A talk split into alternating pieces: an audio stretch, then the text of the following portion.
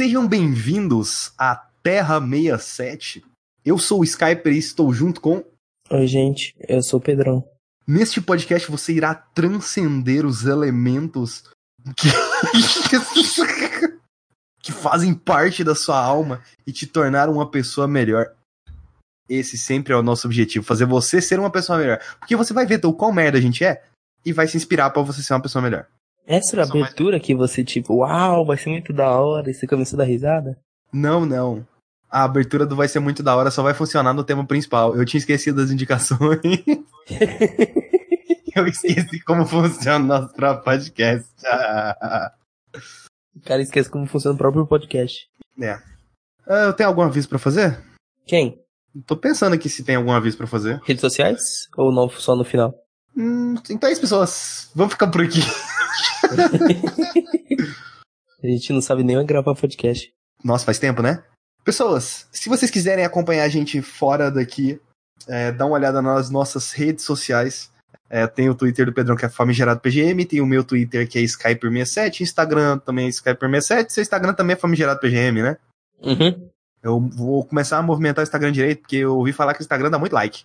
Eu não gosto de Instagram.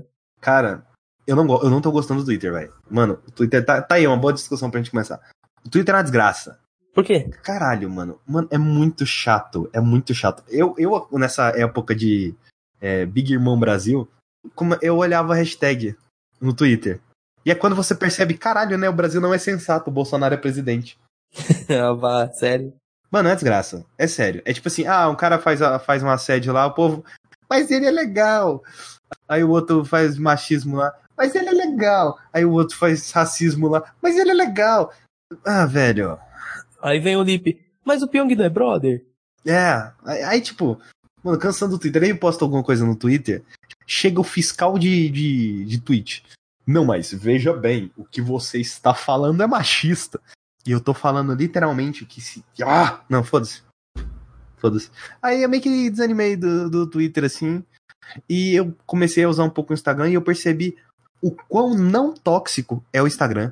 Discordo. Por quê? Eu acho que o Instagram é feito num envolto, um negócio que é o oposto do que eu acho que é a proposta do Twitter. Que eu tenho toda essa coisa de, de associar muito o Instagram ao mito da caverna de Platão e dizer que hoje em dia a caverna em que as pessoas estão presas é o Instagram. Eu acho que o Instagram é muito um lugar de emborrecimento geral. As pessoas ficam vendo vidas falsas de outras pessoas e em detrimento de si próprias. Eu quero ser burro, cara. Não, mas, cara, é foda, velho. Porque, tipo, cara, você posta Não, eu, coisa. Eu posso ser sincero? Eu, cara, acho que a sociedade seria mais feliz se fosse burra. Hoje em dia. Eu, eu, tô, eu vejo uh, as pessoas, algumas pessoas falando, tipo assim, ah, mas você está vendo Big Brother, você é um alienado, você está se distraindo perante a política nacional do país. Você não está vendo o que está acontecendo com o PIB? Eu só quero ver o Big Brother, cara! Eu quero ver o Big Brother e eu quero que o dólar abaixe. É, mano, eu só, quero, eu só quero ficar de boa. Eu meio que, tipo, já enjoei de ver as pessoas falando, tipo, merda pra cá. Tá vendo? Tô até travando. Vou até, voltou até gravar o podcast aí tão raiva que tava. É, cara, eu falei, não, eu preciso expressar meu ódio aqui. Mano, eu fiz um porra de um vídeo lá, o último vídeo que eu fiz, teve pouca view por cima. Toma no cu, YouTube que eu xingo. Deve ser por isso, eu xingo todo mundo no Big Brother. Literalmente, cara. Porra. E é óbvio que na vida real as pessoas fazem merda e a gente fica passando pano para as pessoas fazendo merda o tempo todo, cara. Tanto de amigo nosso que já fez merda, mas, mas, o Twitter, o Twitter ele é seletivo. O Twitter ele é seletivo, cara. Isso é uma desgraça, mano. Você posta no Twitter tipo assim, tô indo comprar um pão. Aí chega alguém, pô, velho, mas você tá falando aí do pão, cara, é que as pessoas passando fome na África, isso aí você não fala, né, velho?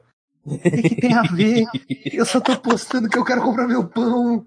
E, e, eu sinto que no Instagram não é assim. Igual o Instagram, o Instagram realmente, ele tem. Eu já fiz uma redação falando mal do Instagram. O Instagram, ele tem toda a parte merda dele. Mano, o Instagram, tipo, em relação ao produtor, o produtor, não em relação à pessoa que assiste. Assiste, é, acompanha, tá ali na, na rede. Mano, é uma rede social, dependendo da pessoa, claramente, porque tudo depende da forma que você usa, ela pode ser extremamente saudável. Você entra ali uma vez, dá uma olhadazinha no feed, olha ali stories dos amiguinhos, conversa com algumas pessoas, você interage. Você até se sente parte, né, da, daquilo ali, porque você interage com as pessoas, você conversa com as pessoas, a pessoa conversa de volta com você. Sem xingar. Maravilha, cara. Assim, esse era o Twitter, no início. É, mas hoje em dia o, twi o Twitter ele virou, tipo assim, o lugar onde Bolsonaro posta as merdas dele, sabe? Família Bolsonaro. É, tipo assim, eu acho que depende muito do, do círculo que você tá seguindo e acompanhando, porque, cara, eu sempre tenho uma experiência muito boa no Twitter. Eu tinha uma experiência muito boa até eu começar a falar de, de Big Brother. E eu uhum. sinto que, até mesmo quando eu falo de. E, cara, meus tweets tiveram um puta de um alcance. Tipo, pra caralho. Quando eu tava, quando eu tava falando de Big Brother. Agora, tipo, parei de falar, mas eu tava tendo, tipo, sei lá. Nos últimos 28 dias eu tive 175 mil impressões de tweets, sabe? Mano, isso é muita coisa. Isso é muita coisa, sabe? E. Sabe o que você tem que fazer para deixar o seu Twitter mais leve? Ah. Fazer amizade com o Lucas Homer. É, eu não fiz amizade com ele, né? Tem aquele podcast lá que a gente tem que gravar com ele. É, Aí verdade. eu faço amizade com ele lá. A gente tem, a gente tem que usar podcast pra virar amigo das pessoas, cara. É, então. Mano, olha aqui, eu tô nos trending topic. Eu tô nos trending topic da porra do, do, do, do Twitter. Aí tá lá, fora Dilma, hashtag Drauzio Varela lixo, Paulo Guedes, SBT Sport Rio. O Paulo Guedes pode ser um pouco duro às vezes. Aí, eu vou, vou clicar, eu vou clicar no Paulo Guedes. Vamos ver o que, que tem no Paulo ah, Guedes. Ah, adoro. Uh, Bovespa reabre. Vou ver comentário do G1. Enquanto o Bolsonaro se alinha. É, ok, uma pessoa. Deixa eu ver se eu não vou ler alguma coisa antissemita. Enquanto Bolsonaro se alinha aos Estados Unidos, o dólar já está próximo aos 5 reais. O país está indo para o abismo e o eu e os Estados Unidos dando empurrão. O fora Dilma está custando cara para quem bateu panela, não é mesmo? Paulo Guedes vai dizer o que dessa vez? Então a gente já resumiu duas hashtags em um tweet só. E, cara, é muito chato, porque até mesmo as pessoas mais divertidas, digamos assim, do Twitter, meio que perderam um pouco desse ar da hora, sabe? Hum. E eu comecei a. Eu, eu nunca abri Instagram. É, eu não gosto muito de mexer em rede social, tipo, geral. Cara, é, eu tô olhando, tipo, a timeline aqui e não tem muita coisa interessante, sabe? Assim, dito isso, isso se encaixa perfeitamente com a minha recomendação. Diga. Eu assisti e terminei de assistir o último episódio hoje do, de um dos novos reality shows da Netflix que chegaram esse ano. O negócio do casamento. Não, eu não, não, não sou idiota o suficiente pra assistir aquilo. Eu assisti The Circle. The, The Circle é da Netflix? É da Netflix. Não é Amazon, não? Não, é da Netflix. Eu tava assistindo a Netflix. The Circle US. Né? Ah, nessa competição online, os participantes usam diferentes estratégias para flertar, criar alianças e até perfis falsos em busca do prêmio de 100 mil dólares. Caralho, que que, caralho velho, o que, que as pessoas fazem pra porra? O Big Brother tá pagando um milhão e meio. É, então. Aí que tá. Ele, ele é um reality show em menor escala, mas sendo isso, ele pode usar muito mais das suas regras. Tipo, literalmente, cada regra é definida por, tipo, por dia e tipo, naquele. É, eu vou explicar como é a dinâmica. Pedrão, é, peraí, pessoas... peraí, peraí. Qual você assistiu? The Circle US. Estados Unidos. É o único que saiu até agora. Porque vai sair o França e vai sair o Brasil. Sim, o Brasil vai sair semana que vem. Hum, pera. Pera, quem. quem não. Não, eu não tô vendo isso não. Quem que tá nesse. The Circle Brasil? Quem que tá nessa porra? Eu acho que o Gable tá nele. É, é, eu vi uma imagem ali. Eu então, falei, não, eu acho que aquele é o não é- Gable. É, não é possível, cara, que uma celebridade falida do YouTube vai entrar. assim, eles pegam pessoas que mexem com mídias, com redes sociais e, tipo, pessoas que não mexem at all. Tipo, Shuban, que, é, que era o meu favorito no The Circle US, ele não, nunca usou uma rede social na vida. Caralho, mano. Participantes, Loma Lisboa, Rafael Dumaresque, Marina Gregori, Gabriel Moraes, arroba Gable. Mano, não é possível. Caralho, mano, eu quero vou assistir essa porra. Mais um youtuber fazendo merda. Então, esse reality show ele é diferente. Ele tem a premissa em similar ao do Big Brother. Lembra quando você comentou comigo que o Thiago Leifert tinha falado que o Big Brother é uma rede social? Era uma rede social? Sim. O, o The Circle é literalmente isso. Ele, as pessoas estão isoladas em seus apartamentos e nenhuma tem contato com a outra, além de se não por uma rede social que é por chat e que ela é ativada por voz. Cada um em um apartamento? Tipo, cada um em um, em um, em um no seu próprio quarto, assim. Eles estão dentro daquele prédio enorme com o símbolo do The Circle e cada um tá num negócio. Caralho, mano. Que, que, que ideia é, genial. Isso é muito bom, porque a rede social, você não precisa criar um perfil verdadeiro, você pode criar um perfil fake. Aí vem a galera que faz catfish aí. Mas as pessoas... Mas como é que... Como que faz para as pessoas... É, como, qual que é a lógica do jogo? O jogo é o seguinte, ele vai ter, acho que nem sempre é todo dia, mas a cada dois dias vai ter sempre uma espécie de votação.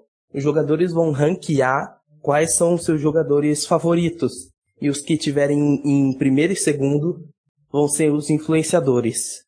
E os influenciadores podem bloquear alguém da casa. Ou seja, eles podem mandar alguém embora.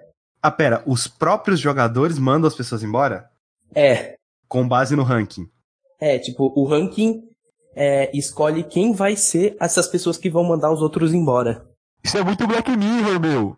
Aí cada jogador pode jogar de uma forma, tipo, tem jogadores que são eles mesmos e são autênticos, mas tem outros que é tipo o cara que tá usando as fotos da namorada dele e se passando por uma mulher super meiga.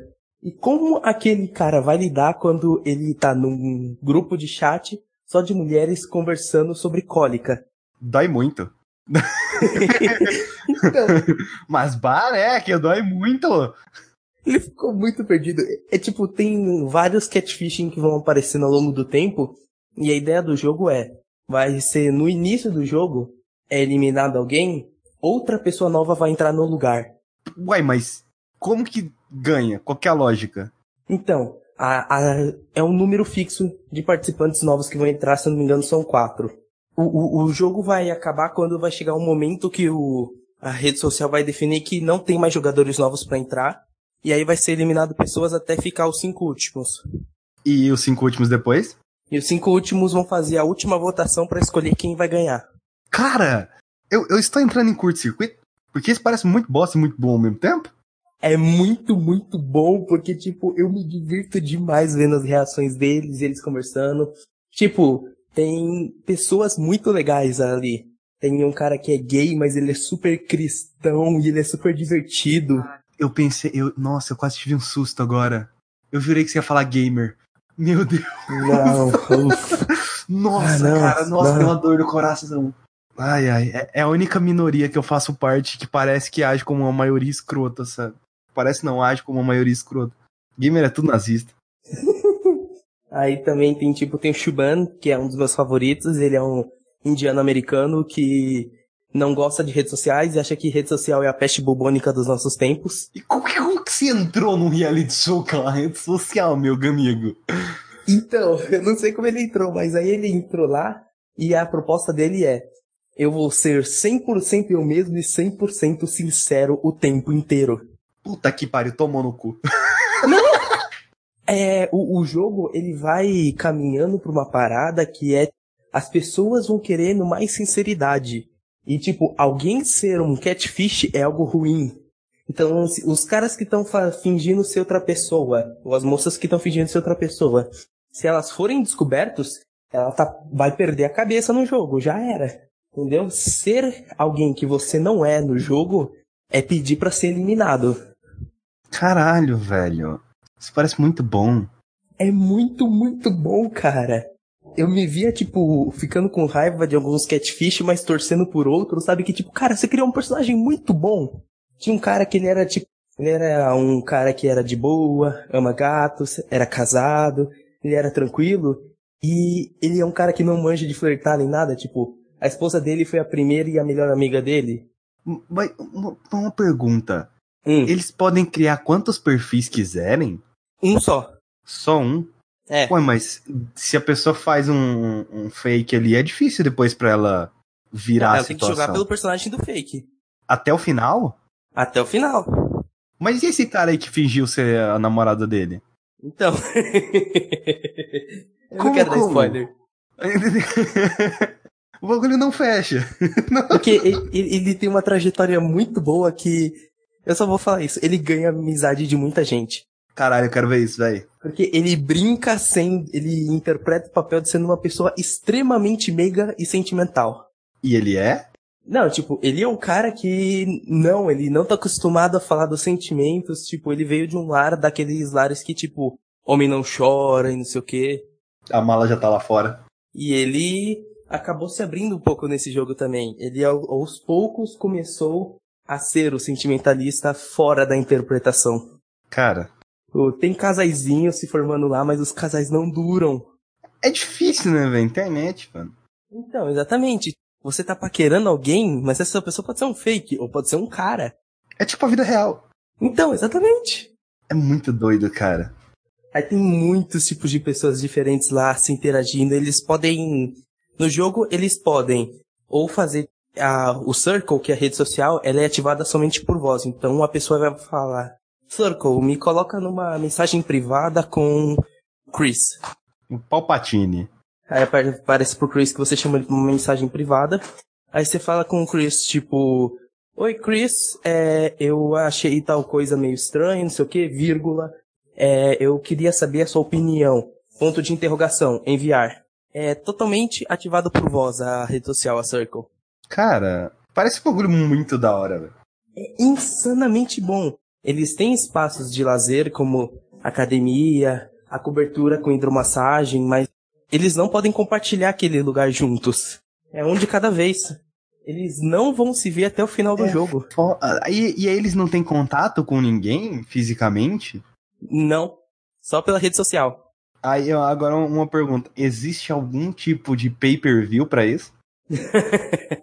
Infelizmente não, só tá naquele formatinho que a Netflix fez. Ah, não, mas pelo menos sendo nesse forna for formato, sendo nesse formato, é uma boa porque eles colocam tudo da edição ali, sabe? A gente não sente que tá perdendo alguma coisa, diferente da edição do Big Brother, que a gente sente que tá perdendo coisa pra caralho. Então, lá não, que você sente que a Thiago Leifert deles, que eu esqueci o nome daquela mulher agora. a Thiago Leifert. Mas é, ela, ela é diferente como ela lida com o jogo, porque ela não conversa com os participantes de forma alguma só no final do jogo. Então, o que que ela faz? Ela é a comentarista do jogo, então às vezes é ela que vai fazer as piadinhas em relação a alguns personagens, tipo, ela tem liberdade total para zoar qualquer um ali. Ela vai comentando, tipo, ela vai ser como se fosse um segundo espectador que vai vendo e opa, nossa, olha isso aí que o Shuben fez. Mano, eu vou assistir essa porra. Eu quero que assistir Casamento às Cegas. Eu quero assistir o De Férias com o Ex. Casamento às Cegas acho que eu vou começar a assistir. De Férias com o Ex eu quero assistir na Twitch. Então, eu também quero fazer isso. Mas, tipo, The Circle é o meu reality show favorito agora. Mano, é muito doido, cara. Que, que conceito. Que conceito, velho. Que conceito, cara. Então, pensa. O conceito do Big Brother é genial. É genial. Agora pensa em evoluir isso pro século XXI. Não quero pensar não, dessa é desgraça. Então, então The Circle, é, para mim, é a evolução do que da ideia de fazer um estudo sobre pessoas sendo isoladas e tendo a convivência da época. Uma das melhores coisas e das piores coisas que tem no Big Brother é o fato da audiência decidir. Porque quando a audiência decide, é, eles têm uma resposta do que está acontecendo aqui fora. Lá dentro eles não têm uma resposta do jeito que você está falando. Então, aí. Mas aí que tá, o Big Brother ele é um jogo de convivência com pessoas que estão convivendo umas com as outras. O The Circle não tem contato físico nem nada, é só conversa. É só punheta. não, sim. Eles, de tempos em tempos, tem jogos, também alguns são tipo pra unir equipes ou fazer discórdia. Tem um jogo que foi muito bem pensado para fazer discórdia, é você, alguma pessoa vai postar uma foto e as pessoas vão poder comentar sobre ela com hashtags de forma anônima. Não, já tô marcando aqui na Netflix aqui, ó, o The Circle Friends pra me avisar. Tem uma pessoa lançar. que suspeitam que é catfish, tipo, lá no começo do jogo, e nesse jogo, um, um, um dos caras, ele chega assim, tipo, todo mundo tá fazendo coisas tranquilas, sendo amiguinho, e ele solta hashtag todo mundo sabe que você é falsa. Eita porra. Aí todo mundo depois começa a bombardear ela de tipo, você é uma catfish, todo mundo sabe que você não é real. É muito louco. É muito louco, eu me vi torcendo por muitos catfishes ali e por pessoas reais e vendo amizades que que são bonitinhas no jogo. Eu queria estar no Circle. Olha, é, antes de eu ver a merda, eu queria estar no Big Brother. Assim, hoje em dia eu já não sei. Porque é um jogo muito difícil, mano. Mano, Dark, Dark, Dark Souls o quê, velho? Que Dark Souls é o caralho, mano. Mano, Big Brother é um jogo muito difícil. Eu não sei. você sabe quanto é a premiação do The Circle Brasil? É 300 mil reais. Exato, 300 mil. É, é menos. Mas é menos tempo de confinamento e é menos problemas. Uai, deve ter sido produzido quando o dólar tava 3 reais, não é mesmo? ai, ai. o da hora é que The Circle, tipo, todas, as pro- todas as temporadas são produzidas no mesmo lugar. Mano, eu pensei em, tipo assim. Ah, porra, seria da hora entrar no Big Brother? Seria. Só que tem um porém. Sobreviver lá o tempo todo, não. Não, não. O problema. Não, sobreviver lá é a parte mais boa. Eu sei fazer as pessoas gostarem de mim. O problema é público. Mano, eu ia fazer uma piada super fodida. Que é, o povo ia me detestar aqui fora. Tipo, eu, fa- eu faço piadas pesadas pra caralho no podcast. Eu faço piadas pra pesadas pra caralho no, na vida real. Eu não sei. Ah, é, a amiga minha tinha visto aquele vídeo lá do, do dos machistas lá no Big Brother. E aí eu tava falando alguma coisa sobre alguma coisa. Aí ela veio, veio zoar, tipo, sobre mansplaining. Eu levei isso. Agora é, uma- é a referência pessoal. Toda hora que alguém vai falar alguma coisa, que alguém interrompe alguém, eu falo alguma coisa explain. E por aí vai, sabe? Spinning explaining. Cara, eu, eu uso movimentos sociais de uma forma muito pesada, sabe? Eu sou extremamente intoler- intolerante quando se trata de religião. Então, aí que tá. É por isso que eu acho que um reality show como The Circle, pra gente como a gente, ia ser mais fácil. Acho que não, que eu não consigo lidar com redes sociais e manda todo mundo tomar no cu. Assim, tem um cara que faz isso e é eliminado no primeiro dia dele. tipo, o vídeo dele de despedida. Tem uns vídeos de despedida que é super fofo, tipo, eu tô torcendo por vocês, não sei o que. O vídeo do cara foi: Todo mundo aqui é falso. Não acredite em ninguém. Aí você fica tipo, caraca. Eu entendo que o maluco só dormiu uma noite nesse apartamento, mas meu. Velho, seria. Nossa, cara, o que eu, eu fico pensando, tipo assim, cara, BBB seria um ótimo lugar pra jogar. Nossa, seria. Poderia ser muito divertido jogar ali dentro. Só que o foda é que depende das outras pessoas. Se eu entrasse nesse elenco de agora, esse elenco que tá agora, do jeito que tá, que você já sabe como que eles são, né? Eu daria muito certo lá dentro. Eu acho que eu não daria certo. Nossa, eu daria muito certo lá dentro. Eu Sabe bateria de-? Eu provavelmente ia me aliar com o Babu. Eu ia, eu ia, cara, eu ia jogar muito parecido com a forma como o Pyong joga, tirando a parte do assédio. Eu acho que eu ia jogar muito da forma que o Guilherme jogou. E tirando a parte da que ele di- diminui outras pessoas, eu detesto isso. Porque assim, se é pra zoar, a gente vai zoar então. Vai zoar com a porra da casa inteira, entendeu? Eu ia tentar me aproximar de todo mundo. Ah, jogo não, do Guilherme. Não, não por interesse. Não, mas o Guilherme. O problema do Guilherme é que o Guilherme ele ficava, ele ficava meio é, isentão no jogo, sabe? As pessoas não gostavam Ele era meio bitolado. As pessoas lá dentro gostavam de ver um posicionamento. E o relacionamento dele com a Gabi atrapalhou o jogo dele. Vamos ser sinceros? Tava um saco já. Eu não aguentava mais a edição do BBB ficar colocando aquela música. You say you're like a... Ah, pelo amor de Deus. Eu ia usar uma estratégia parecida com o Bambam. Que é, eu ia pegar algum objeto, alguma coisa, pra ser meu brother ali dentro. Só que tudo que eu falasse. Tudo...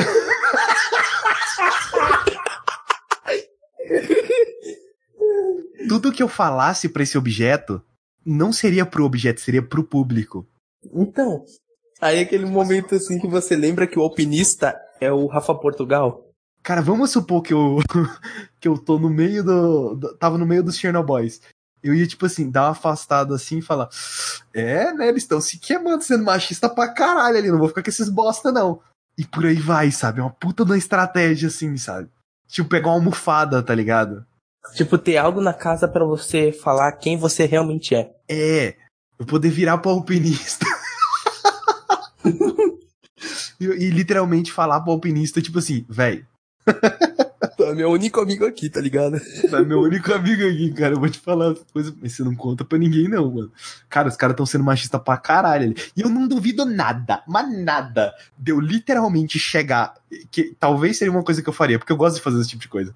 Escutei os moleques sendo machista, eu ia literalmente chegar. Mesmo se eu não conhecesse, eu ia chegar no lugar onde tá todas as meninas, ou ia bater na porta do quarto, ou ia sentar na mesma mesa. E eu virar pra elas e falar: então, os caras falaram isso, isso e isso. Você não ia durar, bicho. Você ia pra ir altos paredões. Nada, mano. Mano, todo mundo lá dentro ia me apoiar naquela porra, velho. Se, se você faz uma coisa dessa, cara, todo mundo ia, ia apoiar naquela porra. Talvez, tipo, os bolsominions da vida não iriam apoiar. Porque, tipo assim, pô, tá traindo os brothers, sabe? Mas até aí que foda-se. brother o quê? O cara falou merda. Tem mais é que se fuder mesmo. Eu literalmente ia virar esse e as meninas. Girl Power, vamos acabar com todo mundo aí. Aí você começa, pronto, meu jogo está feito. Começou. Entendeu? E por aí vai. É tipo o Pyong elas que deu certo. fracas. Aquelas mulheres, elas são muito fracas. Não, o Pyong deu certo. O Pyong conseguiu dar a volta por cima, cara. Inclusive, pra mim, é Priori e Pyong tem muita chance de ser final. Eu, cara, eu acho que se o Prior e a Gisele começarem a ter uma relação ali dentro, Eles sobem numa popularidade eles no nível. vão, eles vão pra final, cara. Eles vão pra final, velho. Mano, uma coisa que eu queria demais, se o Prior ganhasse, divide a porra do prêmio com o Babu. Por favor. Eu dividiria, cara. Ou pelo menos daria 500 mil, porque no meu objetivo de vida, eu quero ter um milhão de reais. E jogar em um fundo de investimento. Pra lucrar só uns três. Não, um milhão. Um milhão. Prêmio de um milhão. Eu já fiz, eu fiz, eu fiz uma vez, eu fiz as contas aí no Nubank, quanto seria pra, eu, tipo assim, de investimento. Tá que o Nubank não é o melhor investimento do mundo, mas assim, que não teria dor de cabeça, né? E rende mais que a poupança, mais que a inflação, por aí vai, alguém vai me corrigir aí, provavelmente o Hermes vai, vai marcar depois que escutar Hermes isso e aqui. Renato. E aí... Nossa, ele já deve ter escutado tanto essa piada. é verdade, né? E pior é que eu não sou fã de Hermes e Renato.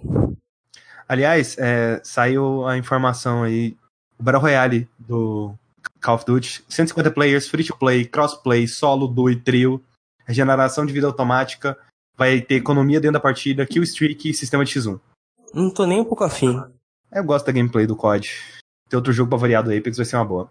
Então, eu tava vendo, tipo, todo mundo abandonou Fortnite nessa temporada 2. Eu, eu vejo Alan- os players assim mais famosos do Brasil, tipo Alan Zoca, Patriota, Mamute, Charchock, tudo falando a mesma coisa, que tipo, essa temporada 2 matou muito Fortnite e todo mundo tá jogando Apex de novo.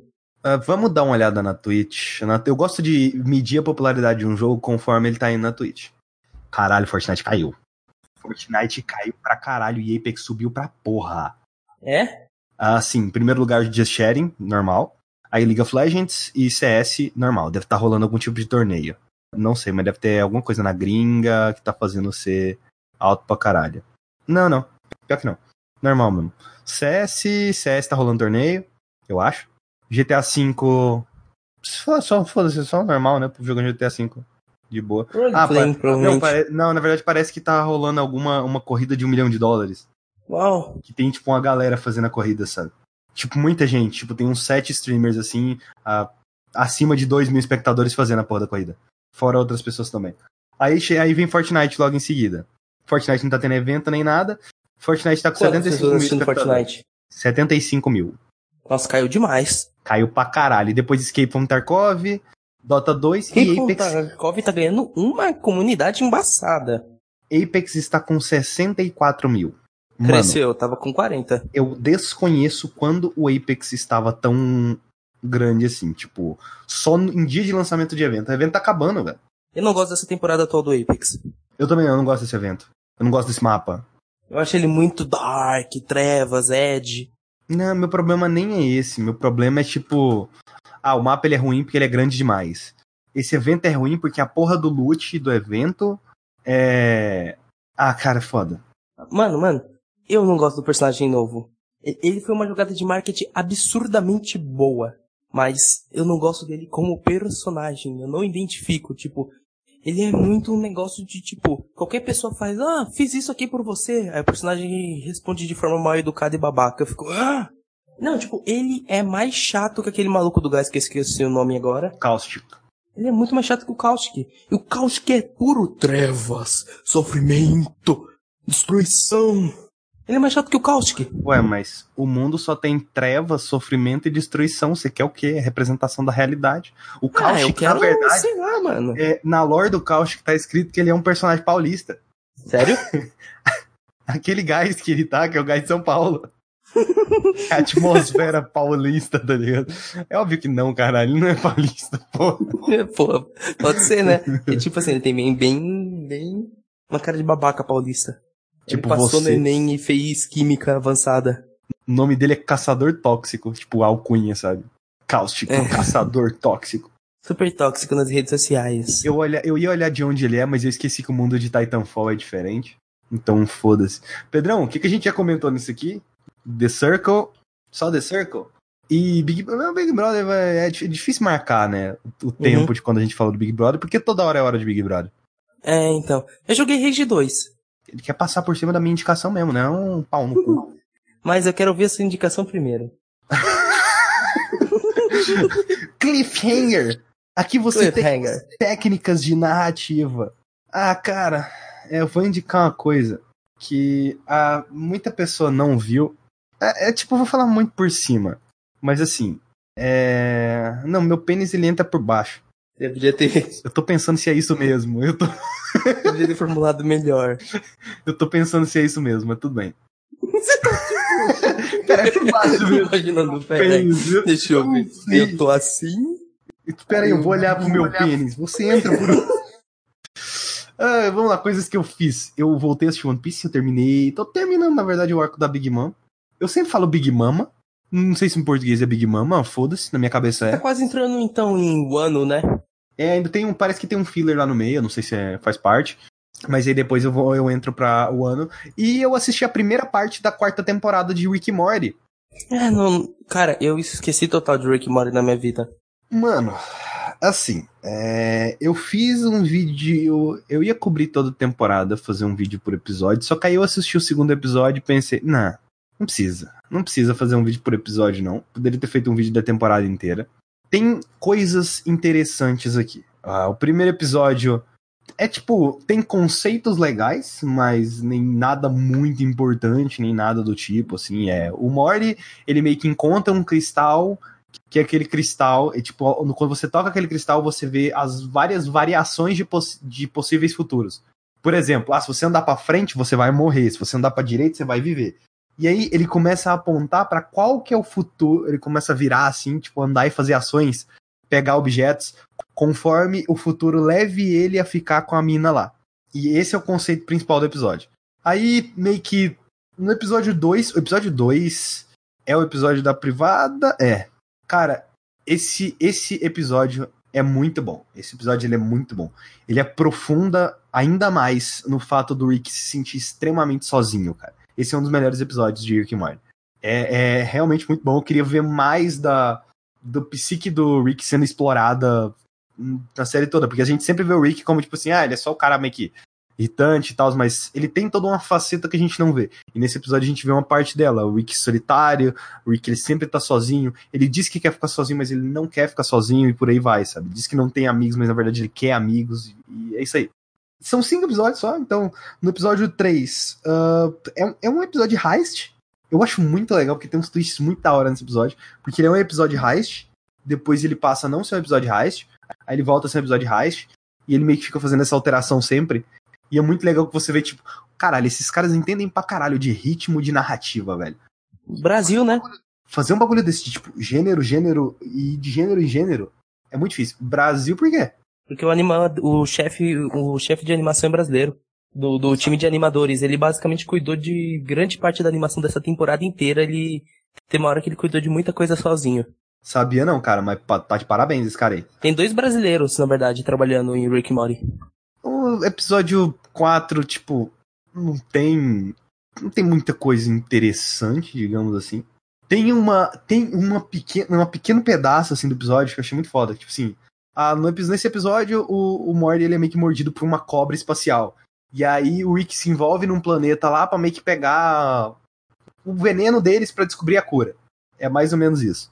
Só que, tipo, ao Rick fazer isso, meio que ele mudou toda a história do planeta. Digamos que. É, qual que é o nome do nosso primeiro. Eu não lembro se era cosmonauta O quê? ou astronauta. Primeira pessoa a ir pro espaço e voltar. Lula. Não, esse foi pra cadeia. Esse tá é Buzz Aldrin. Não, o Armstrong foi quem pisou na Lua. Eu acho que é Buzz Aldrin. Não sei, não sei, não lembro.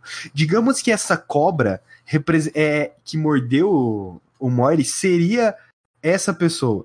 Blá blá blá, americano engenheiro, blá blá blá. Foi, ele fez três caminhadas espaciais em 66. É, não sei, não sei, deve, deve ser. Ok, boomer. Essa, essa cobra, ela seria responsável por, tipo assim, meio que dar uma paz. É, grande parte da Guerra Fria daquele lugar. Só que essa cobra morre porque picou o Morty e meio que morre e essa cobra ela cai de volta no país. E o país ele tá passando por umas guerras meio. Digamos que muitas referências à, à, à humanidade tem ali. E tem um comentário do Rick que eu acho muito interessante. Que o Rick ele vira e fala: Nossa, essas cobras estão muito atrasadas mesmo, né? Que idiota essas cobras criarem uma guerra por raça. Você já imaginou uma cobra não gostar da outra pela cor de pele dela? Que ridículo, não é mesmo? É um puta comentário racista, tipo, é um pequeno espaço de tempo ali que eu falei, caralho, né, velho? Como que pode ser humano racista, cara? É, é muito idiota, é muito idiota. Mas basicamente é isso. Essa é a primeira parte da temporada. Ainda vai ter segunda parte. Uh, porque eu lanço em algum momento aí do. Eu acho que é esse mês ainda, não sei. Mas. Se o chuvisco não morrer antes, espero que ele sobreviva. É, eu tô ansioso pelos próximos episódios aí, porque pode ser muito interessante, sabe? Tem alguns episódios aqui que nem, não fede nem cheira, mas provavelmente vai ser legal. Então, é o que eu espero, pelo menos. Eu espero isso da minha vida também, mas não, normalmente não é assim que funciona. Nossa, que triste. Assim o Rick Mori ficou pensativo, nilismo. É porque, Pedro, Rick Morty é uma referência à depressão. Ele fala da depressão. Assim como The Last of Us inventou a tristeza, né? Por causa das girafas. É. Não, não existia jogo triste antes. Nem filme. Filme triste não existia. Antes o filme era tudo feliz. A humanidade também. The Last of Us inventou a tristeza. É culpa do The Last of Us, o Bolsonaro tá no poder. Falei mesmo. Eu acho que é assim que o povo inventa fake news, a pessoa ela vai falando fatos, fatos e fatos, e aí chega na conclusão, realmente, a Terra é plana. Caralho, velho, cadê meu celular? Por que, que, ele tá tocando? Puta que pariu. Você chama profissionalismo aí, Brasil. Eu lembrei por que, que eu coloquei ele pra tocar agora. Você deixou o celular tocar, isso já é algo errado. Mano, eu fui dormir 10 horas da manhã. Eu pensei, caralho, velho, eu vou dormir de tarde de novo, não vai dar pra gravar o podcast. Opa, nunca disse isso. O podcast, na verdade, não foi gravado porque eu tive uma reunião urgente o chefe de operações da NASA. Nunca foi porque eu dormi. Mentira, todas as vezes foi porque eu dormi. A culpa foi minha, estou passando por momentos conturbados. Ok. Hum. E você vai falar de Rage 2, né? É. Mas eu tô puto, O que você pensa sobre Rage 2? Não sei, me deixa puto. Por quê? Ah, entendi. Entendi a piada. que bosta. Cara, é sério, você olha, você já viu os trailers, viu toda aquela coisa exagerada. O que, que você acha que é Rage 2? Eu acho que é uma mistura de Far Cry com Doom. É, vem isso na real. É um pouco mais doido, eu diria, porque tipo, é muito Doom com com Mad Max Fury Road com um pouquinho de Aves de Rapina, eu diria. Tipo, ele tem o tom de loucura que a Arlequina daquele Se filme tem. Você falar Aves de Rapina, eu não assisti. Mas você falar Aves de Rapina não quer dizer que seja cereja do bolo. Tá mais pra uva passa. Não tô falando que é cereja do bolo, porque uma das comparações é que esse jogo é parecido com Doom. Sim, eu sinto no feeling de gameplay que eu não joguei.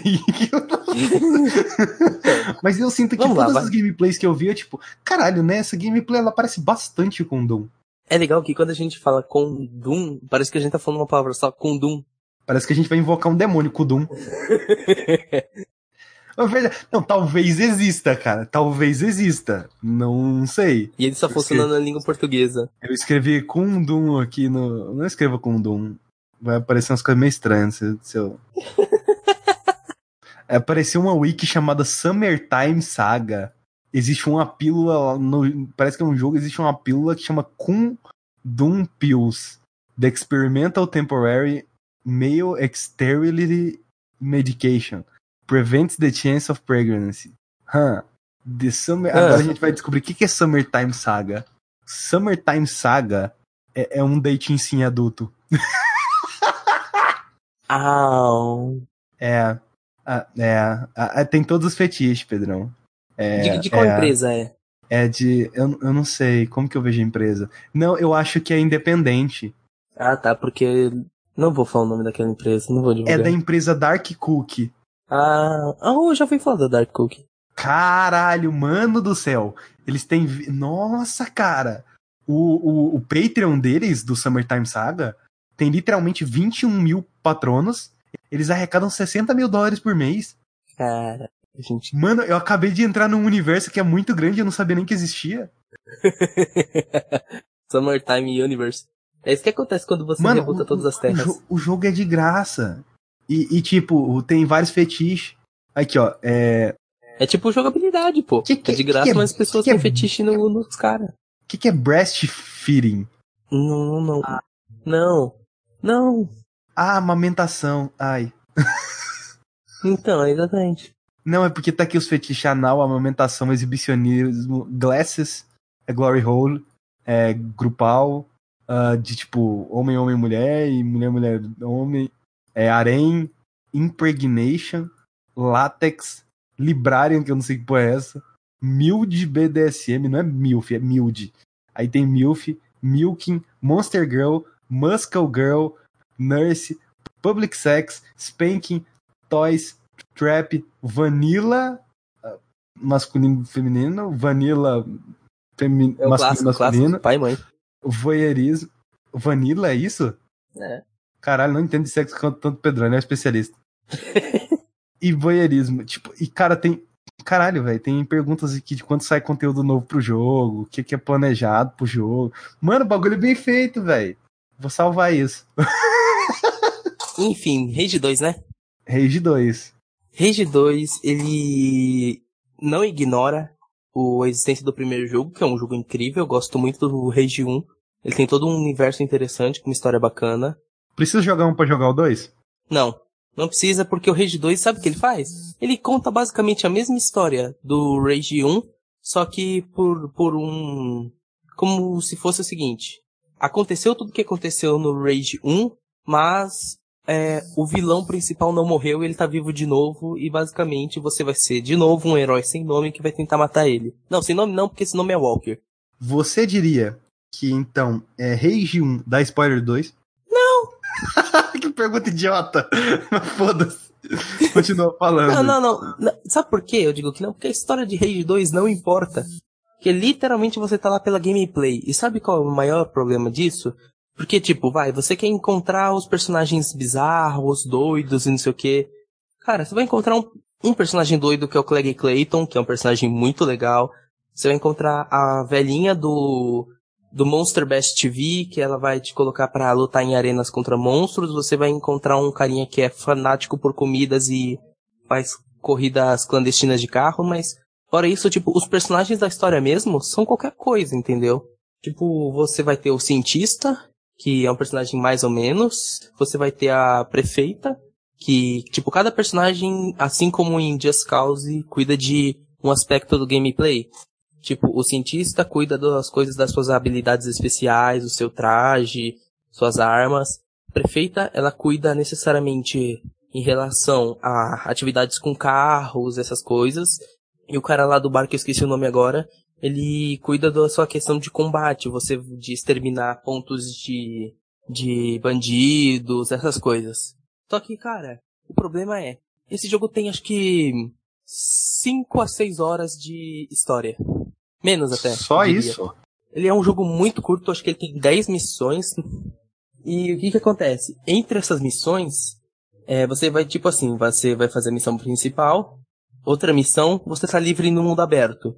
Aí você tem uma missão pra cada carinha, pra pra cada um dos três. Você faz essa missão pra cada um deles e você tem que fazer as, as atividades no mundo aberto pra evoluir eles até o nível 5 pra você pegar a última missão de cada. Depois que você pegar essa missão, você faz uma missão pra derrotar o chefe e acabou. Tipo, o looping de gameplay é muito pequeno, chegando ao ponto que eu fiz muita coisa secundária, eu peguei todos os poderes, todas as armas, mas mesmo assim, eu acabei o jogo e o mapa ainda tava cheio de coisa pra eu fazer. Ele segue a estrutura do Ubisoft The Game?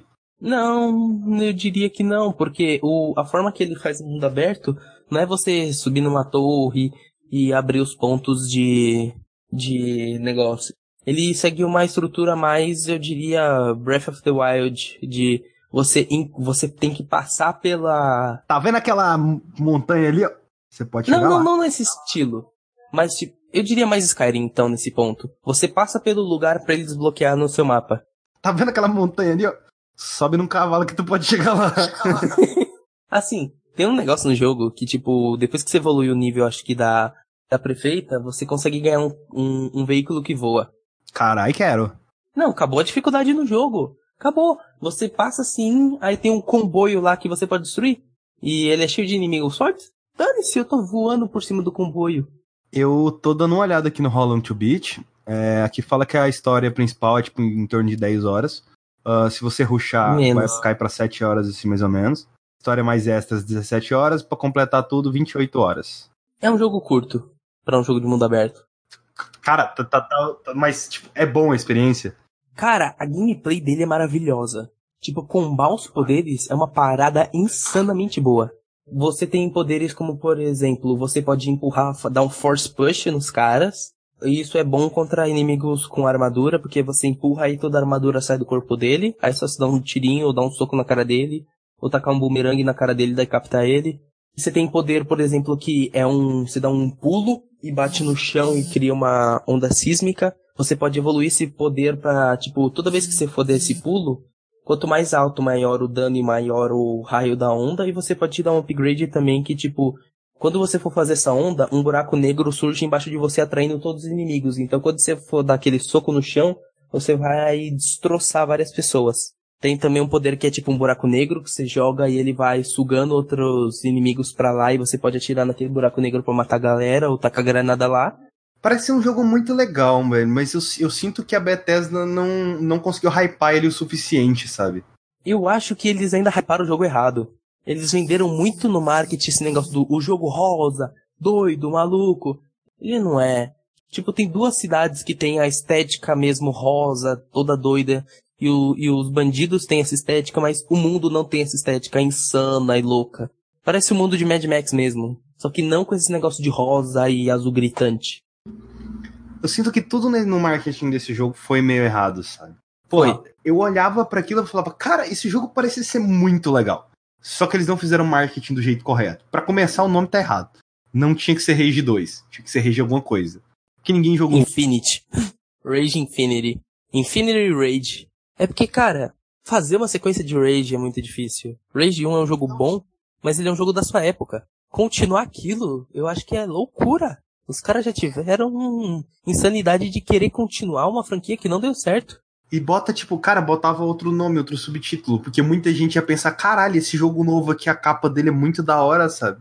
Mas, pô, é o 2. Você sabe, né, que números às vezes afastam as pessoas, né? Sim. Tanto que rola esses soft reboots que não são reboots tipo God of War. God of War. O Gear 5 é Gear 5 mesmo? É só Gears. E é genial. Não, eu acho que é Gear 5, cara. É Gear 5. Ele tira o of War. Não, mas ele, ele tirando o of War, ele dá aquela sensação de que, tipo, Gears of War 1, 2 e 3 podem fazer parte dessa mesma franquia porque eles compartilham Gears, mas não são a mesma história. Você pode começar a história daqui que você não vai perder tanto por causa que você não acompanhou a história do Gears of War. Você só tá acompanhando a história de Gears. Certeza? Porque parece que Gears 4. Eu sinto que Gears 4 é essencial pra essa porra desse jogo. Cara, Gears 4 é muito idiota. Tipo, chegando ao ponto que ele pode ser resumido muito facilmente do jogo. O jogo, te, Gear 5 te dá tudo o que você precisa pra você entender a motivação de todos aqueles personagens. O jogo já fala, a mãe dela desapareceu, é, aconteceu isso, isso, isso, acabou, vai pra sua aventura. Mas Rage 2, cara, voltando pra ele, eu sinto que eu gostei de toda a experiência que eu tive de combate dele, mas eu acho que eu me decepcionei um pouco com esse jogo. Ainda bem que foi, tipo, um jogo que eu aluguei, porque se eu tivesse comprado ele, eu teria ficado muito bravo de ter gastado preço cheio. Mas que- como que você decepcionou com um jogo que. Como que você se decepciona com um jogo que você não tem expectativa? Eu tinha expectativa, porque eu gostava de Rage 1. Ma- Mas é. Aí você tá errado também, né? Eu e o Carpenedo. Eu conversei bastante com o Carpe sobre Rage Mas o antes de... Carpenedo ele tá errado em muita coisa também, né? É, eu sei, eu tava conversando bastante com o Carpe sobre Rage, e, tipo, a gente tava hypado porque a gente queria, ok, Rage 1 era promissor, tinha um mundo interessante, só faltava uma gameplay melhor. Rage 2 tem uma gameplay melhor, mas perde no mundo. Tá aí um cara bom pra chamar pra um podcast. Você me lembrou de alguma coisa. Cocaína faz bem pra saúde. Não, que cocaína faz bem pra saúde, todos nós sabemos, cara. Se você usa cocaína, você fica, tipo, super elétrico, tá ligado? Nunca usei. Não posso dizer que gostaria, porque pode ser apologia. Ah, é apologia mesmo. Ah, eu não sei, cara. Tinha alguma coisa que eu queria comentar, alguma coisa que eu fiz, alguma coisa que eu vi. Eu comentei aqui que eu comprei a câmera. Você que falou pra mim. É, eu comprei uma câmera. Ah, eu queria comentar um negócio que eu comprei, umas coisas que eu comprei. O quê? Eu comprei, eu, isso eu já tinha falado pra você, mas eu não tinha falado no podcast, o, a Mass Effect Trilogy, que é maravilhosamente bonito. Mas vem alguma coisa a mais? Ou é só. Vem alguma coisa a mais, tipo, sei lá, caixa metalizada e tal? Então, é uma caixa personalizada, tipo, não é metalizada, mas ela é todo um encarte diferente, tem artes diferentes para cada um dos jogos. É bem bonito.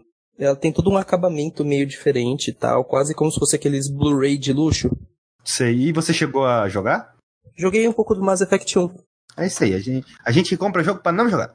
É, então. E eu comprei, eu também encontrei uma. Eu fiz amizade com um dos caras da Videogame Database. Pera, que... pera, pera. O Mass Effect Trilogy que você pegou é o de PS3? É. Eu fiz amizade com um dos caras da Videogame Database. E ele é dono de uma loja que não é muito longe de casa, onde eu comprei esse Mass Effect, inclusive. Você conhece o Videogame Database, por sinal, Skype? Ah, eu acho que sim. Eles tentam manter vivo o registro do, dos jogos, Mas- É vídeos, brasileiro? gameplays. É brasileiro. Ah, Museu Virtual Brasileiro de Jogos.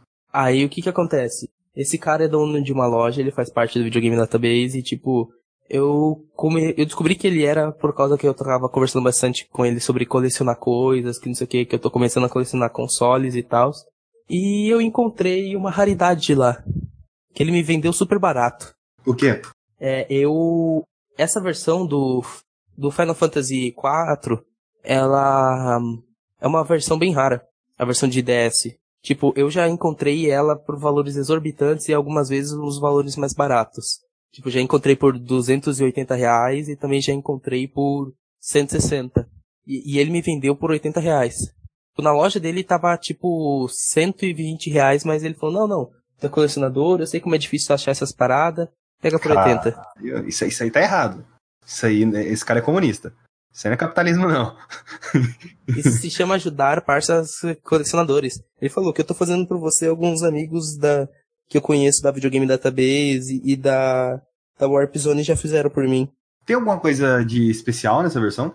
Ah, cara, primeiro que ela é uma versão totalmente recontada dos eventos de, de Final Fantasy IV, então, tipo, o, ela não é a mesma história é totalmente igual, ela te dá uma nova perspectiva sobre os eventos que acontecem no jogo e toda a emancipação do seu personagem que servia a um reino maligno e como ele vai se descobrir no meio desse mundo. Ela é 3D? Ele é em 3D. Ele é uma reimaginação em 3D. Ah, isso que eu tô vendo. Então é um remake, basicamente, né? É um remake de Final Fantasy IV. Ah, interessante. Isso é interessante. É um jogo legal, cara. Eu ainda não joguei só o iniciozinho dele, mas o encarte dele já é bastante bonito. Ele mistura preto com prata numa arte assim bem chapada e legal. Veio com manualzinho, tudo. Cara, eu acho que eu tô virando um colecionador. Eu, absurda, eu absolutamente não gosto de colecionar. Eu sou uma pessoa muito mais minimalista. Eu tentei me livrar do máximo possível. O foda é que ser minimalista custa caro. Acho que não mais do que acumular coisas. Ah, é, não mais do que acumular coisas. Mas, ao longo do tempo. Não depende da coisa. É porque, assim, por exemplo, minha placa de captura. Cara, minha placa de captura, tipo, ela adiciona uns quatro ou cinco cabos a mais na minha mesa. Ai. Nossa, cara. É uma dor que eu sinto no coração. Bicho, do lado, olha pra você, você tem uma mente. Como é a área onde fica meu Playstation, me- meus, onde eu jogo meu Play 4. Play- meu Play 4 tá numa mesinha, ele fica no canto esquerdo, à direita dele fica o meu Playstation 3, à esquerda do meu, do meu PS4 tá o meu computador, que é um lixo, né, tá, tá aí, tá sobrevivendo. Ih, Pedrão, já era. eu esqueci de uma coisa. Ah, A gente fica falando da crise. ah não, não, não, isso eu sei, eu sei. Não, eu agora sei. já foi, fica pro próximo. Então, e tipo, tem uns. Tem uns posters que eu ganhei na BGS, coisas que eu comprei, ganhei de presente de alguns jornalistas lá na BGS também, tem algumas coisas. E tem alguns mangás e quadrinhos. Aqui no, à direita do meu PS3 tem tipo um outro armário, que é onde eu coloco meus mangás e quadrinhos. E acima desse armário, tipo, eu boto as coisas que eu quero mais expor, tipo, meus jogos de PS3, de PS4, minha coleção de sete volumes de Ajin, minha coleção de quatro volumes de Magi. Cara, parece alguma coisa do Satanás, sabe? Eu tenho minha coleção aqui de sete volumes de Ajin. a Jin é meu mangá favorito. E três volumes de Yojo Senki, que é Tanya Day, a saga da Tanya Day Evil. Eu tenho mais coisas de quadrinhos, de, de mangás, mas isso eu deixo tudo guardado dentro do armário. Meus quadrinhos, eu vendi tudo pro Rafael. Eu absolutamente não quero ter muitas coisas físicas. Eu realmente gostaria. Na verdade, o meu sonho, vamos lá, vamos pegar num, num, num tempo em que eu tenha não necessariamente dinheiro ilimitado, mas dinheiro mas ilimitado o suficiente. suficiente. É, o suficiente para fazer as coisas que eu quero. Porque, por, por exemplo, para eu comprar o computador que eu quero, eu precisaria de 20 mil reais. Porque eu, eu tenho que ter 20. 7 mil. Eu teria. Eu, não, por que que tá? Eu teria que ter 20 mil reais, por quê? Porque eu pegaria grande parte desse dinheiro, eu pagaria uma viagem, iria para os Estados Unidos, lá nos Estados Unidos eu compraria um notebook de 12 mil reais. Então é mais ou, é mais ou menos desse jeito assim. Por quê? Porque eu quero um notebook para fazer um setup. Eu acho que eu já falei isso pra você. Acho que eu falei em off. É que eu quero fazer ah, um sim, setup. Setup portátil. Caramba, meu PS4 tava gritando aqui quando eu botei no multiplayer do COD. Nossa, o meu no Apex vai pro caralho, velho. O PS4 no Apex ele vai pro caralho gostoso. Nossa. Nossa, eu nunca, eu nunca vi ele ficar tão, tão, tipo... Não, mas literalmente o Venturinha tá fazendo um barulho absurdo, tipo... Aí, é, voltando pro assunto do setup, eu literalmente eu queria fazer um setup extremamente portátil, ao nível de, de, de Switch mesmo, sabe? Porra, a Alienware lançou um, um, um computador conceito. Aquilo, aquilo explodiu minha cabeça. Eu queria muito aquilo. Eu queria, aquele dia deveria ser cara com caralho. Eu queria muito aquilo. Que é o Alienware UFO. Que ele é literalmente um PC que é um Switch. Que ele tem tipo um dock, você coloca ele no dock, liga o mouse e vai. Tem os Joy-Cons e pronto, você pega e leva ele para qualquer lugar. Aqui, aquilo é um sonho que tá muito distante ainda, porque nem no mercado tem aquela porra.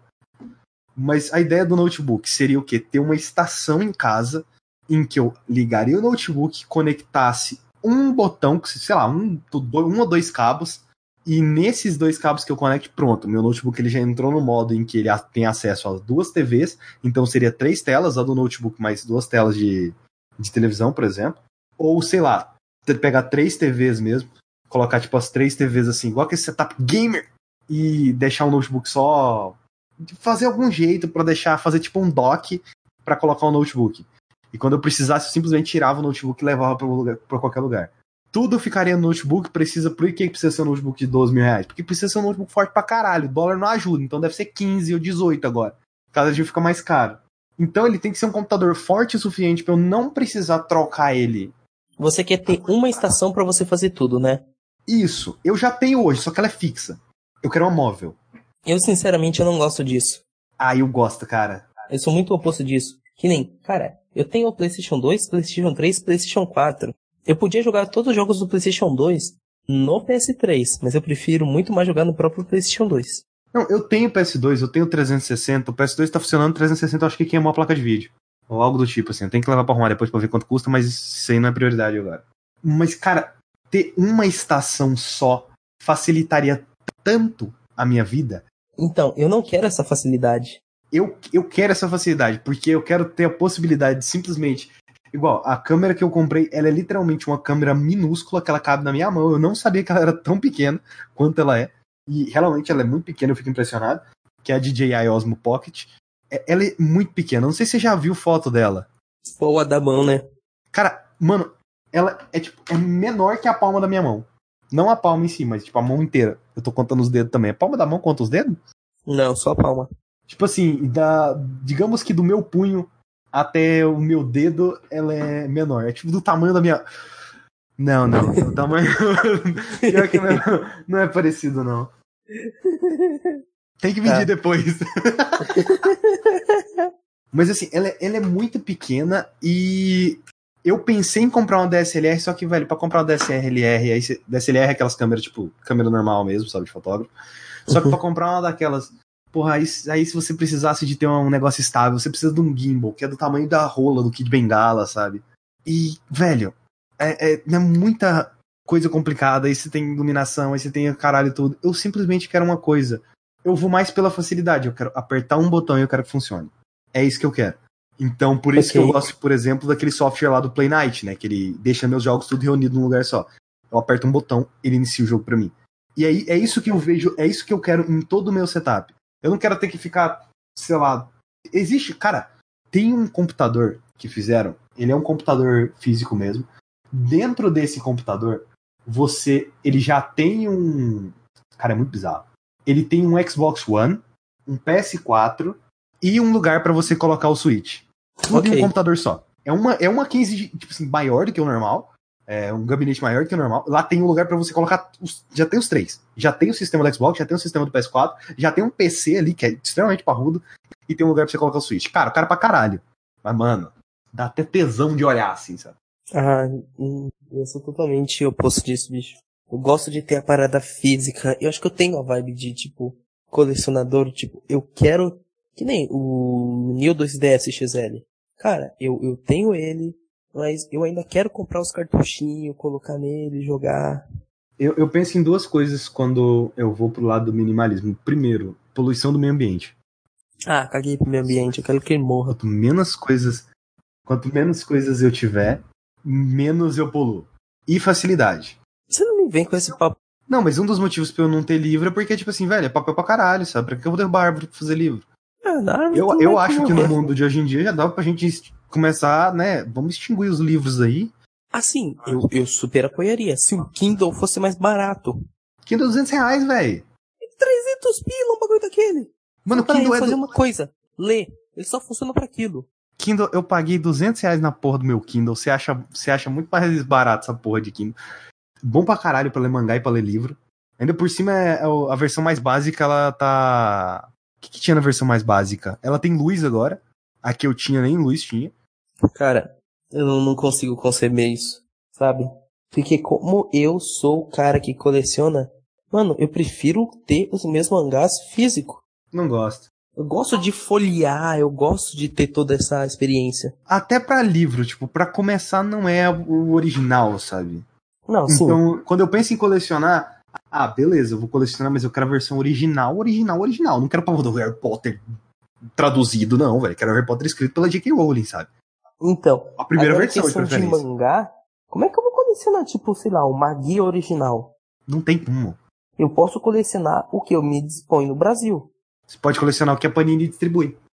Não, não, é a JBC. É a Panini, não é a JBC? Eu posso dar dinheiro pra JBC. Panini, por sinal, não, não. Eu, eu vou fazer uma reclamação pública aqui neste lugar, porque, cara, a Panini tá com uma. Deixa eu. Deixa eu até pegar o meu. acender a luz aqui, porque eu quero ler direto. Eu quero ver aqui no mangá qual que é o nome dessa maldita impressão que ela ferra com os mangá. Deixa eu ver aqui. Offset? Não, não, não, não. Aquele papel pior. meio jornal? Não, não, não. Não, não offset da, jornal. Da, da, da gráfica. Tá vendo? Ah, o foda é depender desse tipo de coisa, sabe? Caraca, eu não lembro. Produção editorial. Aqui, ó. São Francisco. Tipo, atualmente a Panini tá trabalhando com duas gráficas. A Cunha Fatini, que é perfeita, e a São Francisco. A São Francisco, ela tem diversos problemas de impressão, chegando ao ponto que você abre uma página e você não consegue ler tudo que tá, porque tá lá no fundão do livro. O negócio, tipo, o mangá não abre completamente, ele abre só um pouquinho. E, tipo, ele tem vários e vários erros, páginas onduladas. Cara, nossa, a São Francisco é uma gráfica horrorosa. Faz coleção agora, seu otário. então, eu parei de colecionar saga da Tanya The Evil ou Yojo Senki por causa disso. Eu tô focando minha coleção totalmente agora em, em Magi, porque Magi é da JBC. E JBC também trabalha com a Cunha. Eu tô com a capa de Days Gone aqui, tanto que fez até o barulho quando eu abri. Antigamente eu pensava, tipo assim, caralho, eu quero muito ter uma daquelas estantes bonitinhas, sabe? Com um monte de joguinho, assim, até eu perder GTA V e Black Ops 2 no meu 360 porque o CD arranhou. Ah. Ali o ódio nasceu, ali o ódio cresceu, ali o ódio se desenvolveu. Hoje em dia eu não quero CD, não gosto de CD. Detesto CD, eu, eu odeio CD. um Call of Duty Ghosts assim. Eu odeio CD, eu odeio absolutamente CD. Não, mas Ghosts é entendível. Na verdade, é entendível. você perdeu como? Foi no ele console? embolorou o CD inteiro. É. Mas é entendível, seu console tava te protegendo. mas, cara, eu não tenho. Eu detesto o fato de, tipo, o CD ele pode estragar e pode acontecer coisa. Ah, a PSN pode cair, pode acontecer. Pode. Pode. Não vou dizer que não pode acontecer, né? A biblioteca lá do i, ela foi pro caralho. Embora você tenha em questão de preservação, esse tipo de coisa, né? Você tem todos, quase todos os jogos do Wii, até mesmo jogos que só tinha no Virtual Console no coisa. Tanto que se você comprar. Cara, toda vez que eu penso em colecionador, primeiro que você nunca vai ter experiência da época, sabe? Não, tipo, eu vou ter experiência da época agora com o Nintendo Switch e com minha coleção, por exemplo, de Agini e de Magi. E de Magi eu tô atrasado porque Magi já acabou. Magi eu tô correndo atrás num nível que, tipo, tinham volumes que não estavam à venda em lugar nenhum. Eu esperei por meses até que um vendedor aleatório, sem classificação alguma, vendeu na Amazon o volume 2. Eu tipo, procurei The Walking Dead, o, a, a, as primeiras edições de The Walking Dead aqui no Brasil. Mano, em tudo quanto é lugar. O nego tava vendendo, tipo, cara pra caralho. Falei, velho, eu não vou comprar. Tipo, eu queria, eu queria realmente comprar pra eu ler o bagulho. Não tem. Não tem. Nossa, quando, tudo quando se trata, até mesmo já indo pro lado mais de quadrinhos assim, quando é a Panini imprimindo coisas. Mano. Eles são péssimos em preservação histórica. Aí o filme da Guerra Civil não tem a porra do quadrinho da Guerra Civil pra comprar? Então, é terrível. Você vai ter que querer ver Guerra Civil, você vai ter que fazer o quê? Comprar a versão em livro. Ou simplesmente ir pra pirataria, que é o que todo mundo faz com a indústria de quadrinhos no Brasil. Aí depois, depois a, a Panini cai matando em cima de site de scan. Mas não fornece um produto que presta. Cara, One Piece, eu quero comprar. Eu, tipo, eu tava na Netflix, no, no na Amazon, com, tipo, 100 conto na minha mão, falando, eu vou comprar os quatro primeiros volumes no mínimo. Não vou. Porque eles estão vendendo, tipo, a partir do volume 58. Os box com os primeiros volumes beiram com a primeira saga, sim, antes de Skype, porque o box Skype vem depois, tipo, é o primeiro box, Skype e depois outro. O primeiro box, ele tá custando, em média, 480 reais. Ai! O box de Skype tá custando 800, é, 800 não, 580 reais. Então pensa no seguinte, eu não vou gastar 470 reais ou 60 reais, não importa. Não vou gastar 400 pilas no mangá que eu ia começar agora. Eu não tenho é, apego ao One Piece. Igual, a gente tá falando do console, eu tô olhando aqui pro meu PS4 e pensando, caralho, o que é essa porra desse pedaço de plástico aqui que tem uma placa de vídeo dentro e umas peças de um computador equivalente a alguma coisa de 2010? Tava fazendo aqui, sendo que, tipo, cara, eu nem. Eu uso essa porra só pra exclusivo. Não, mas agora pelo Cara, menos. Eu jogo no PS4 de 4 em 4 meses. Eu jogo muito no PS4 porque eu gosto da experiência de console. Porque você não tem a porra de um PC. Se tivesse um PC, você tava jogando no PC, velho. Eu já tive um PC que rodava as coisas da época. Eu, eu, eu me vejo enjoando muito. Eu jurei que você, que você ia falar, tipo, já tive um PC que eu jogava as coisas da Apple. Não, não, não, não. Aí eu estaria falido. Perdão, quando que você teve um PC? 2013. Rodava tudo na ah, época. Puta que me pariu, vai tomar no seu cu. 2013 era Rise Son of Home, ok? 2013 tinha Epic Games dando jogo de graça toda semana? Não tinha. Não tinha. Mas não importa, tinha uma coisa chamada é, Torresmo. Torresmo? Torresmo sempre teve. Então, exatamente. E esse é o maior problema do, comigo com o PC. Eu, tipo, Torresmo? eu ganhava diversos jogos na Steam direto, o jogo na Steam é barato, mas não rolava. Tipo, eu não conseguia ter o apego de terminar os jogos. Eu não conseguia ter essa experiência de terminar jogos no PC. E com a PS Now? Eu terminei muita coisa lá. Então pronto, se você pegar um PC hoje, você vai terminar coisa pra caralho. É, é, não, eu entendo, eu entendo o que você tá falando. É, realmente, é a mesma coisa da época da pirataria do PS2. A Steam, ela faz a mesma coisa que aquela época fazia. Por quê? Porque você pegava jogos pra caralho, é, por, sei lá, 4 por 10, e não jogava. Acabava que, tipo, ah, eu tenho jogo pra caralho, mas eu não jogava. É, que nem, eu tinha Shadow of the Colossus na minha casa, eu só fui zerar ele em 2012, 2013, quando lançou a nova geração. Eu não tava com o PlayStation 4 nem o Xbox One, rodava só os primeiros jogos daquela geração, então simplesmente o que, que eu fazia? Voltei pro Play 2 e joguei Shadow of the Colossus e Kingdom Hearts. Eu comprava quatro jogos por semana. Desses quatro, normalmente eu gostava de um. Então, mesma coisa. Era a mesma coisa. Toda semana eu ia na feira comprar jogo. Toda semana. Eu, cara, eu falo para você, os jogos que eu jogava naquela época de PlayStation 2, 10% deles eram jogos memoráveis hoje em dia para mim. Para mim é muito mais memorável os jogos que eu parei na, na época que lançou o PlayStation 4 e o One e parei, vou voltar para o PlayStation 2 e jogar tudo o que eu quero jogar desse console. Entra uma lógica muito simples, que se você pegar você o novo pegar Xbox, One Xbox. no Xbox X, não, você não vai ter o mesmo apelo. Não vou. Você não pode ficar jogando no Xbox One aí de sua casa o tempo todo porque ele é do seu pai. Não vai ter o mesmo apelo, por quê? Porque jogo é caro. Se você compra um jogo, você vai passar muito tempo com aquele jogo. Isso é, isso é normal da realidade brasileira. Tipo, jogo Sim, é pra caralho. Se você pegar um Cara, Switch, eu, eu você zerei vai três aproveitar. vezes Sekiro. Se se você pegar um Switch, você vai aproveitar pra porra o Switch. Exatamente. E por aí vai. Só que agora, quando a gente tá entrando nessa realidade Netflix dos jogos, é igual. Game que eu Pass, te, exatamente. É outro problema que eu tenho. Eu não termino nada do Game Pass. por isso que eu te perguntei da PS Now. A PS Now é um serviço que você não paga. Não existe oficialmente no Brasil. Então, fazer É, o quê, não é mesmo? Fazer o quê? Se tivesse no Brasil, estaria pagando. Não é mesmo? Então, é um serviço que você não paga, você pega os jogos de graça e joga eles toda semana. Só que você tá conseguindo se policiar pra jogar os jogos até o final. É. Não todos. Teve jogos que eu não consegui.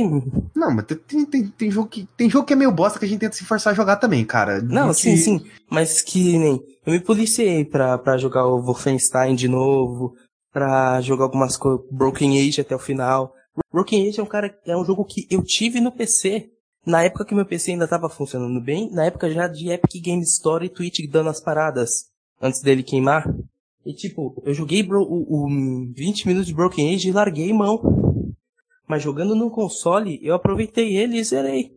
O meu maior problema, aí já entra outra questão. Meu maior problema, que não necessariamente é um problema, mas com o PC em si, é que, tipo, cara, eu tenho tanta possibilidade de coisas pra fazer no PC. Que não vai, se trava uma hora. Às vezes, eu priorizo outras coisas. Só que a gente já tá chegando num ponto em que, tipo, cara, celular, dá pra você fazer tudo nele também, sabe? Uhum. Não, mas agora pensa no seguinte, é a coisa da prioridade. O meu PC, ok, eu posso ter um PC gamer. Mas eu posso muito bem um dia chegar, olha, saiu a terceira temporada de Castlevania na Netflix, vou ligar aqui mesmo no PC que já tá ligado e vou assistir aqui. Sim, esse é o preço da liberdade. Exatamente. E por sinal, terceira temporada de Castlevania da Netflix, ó, assisti tudo em um dia. Ah lá, tá vendo? E nem tem o PC. É assistir na TV, ó. Cara, que, que, que... Nossa, Castlevania da Netflix é maravilhoso, cara. Eu, eu dou meus parabéns. E, tipo, cara, eu gosto tanto do fato de ter todos os meus jogos reunidos no mesmo lugar. Ter uma biblioteca só. Então, você tem esse negócio de, de querer tudo num lugar só e ter o controle total sobre aquilo. É, é maravilhoso. É maravilhoso. Porque eu venho aqui na porra do Play Night, eu escrevo o nome do jogo que eu quiser. Sei lá. Eu, eu só não tô com jogos de emulador, de emulador instalado aqui. Eu vou sei lá escrever Black Ops 2. Black Ops 2 tá aqui, eu posso iniciar e jogar. Tem o Então, 3 também. eu E tem o Black gosto de, de, de ter essa doideira de tipo, Então joga o Black Ops 2 aí, filhão! Vamos lá! eu posso jogar no Xbox do meu pai. Pela retrocompatibilidade que está tentando unir os sistemas dos Xbox em uma coisa só. É. Eu posso também jogar no meu PS3. Meio que a, ten- a tendência é essa mesmo, né? De tudo, Fica tudo numa se coisa só. juntando numa coisa só. Mas enquanto isso não existir, tipo, eu vou continuar comprando os consoles e o, as mídias físicas, porque eu gosto de ter a caixinha, cara. Eu go... Cara, uma coisa que, que eu sei Não, que, não, nossa, não. melhorou pro meio ambiente, que é a questão de não ter manual. Eu amo manual.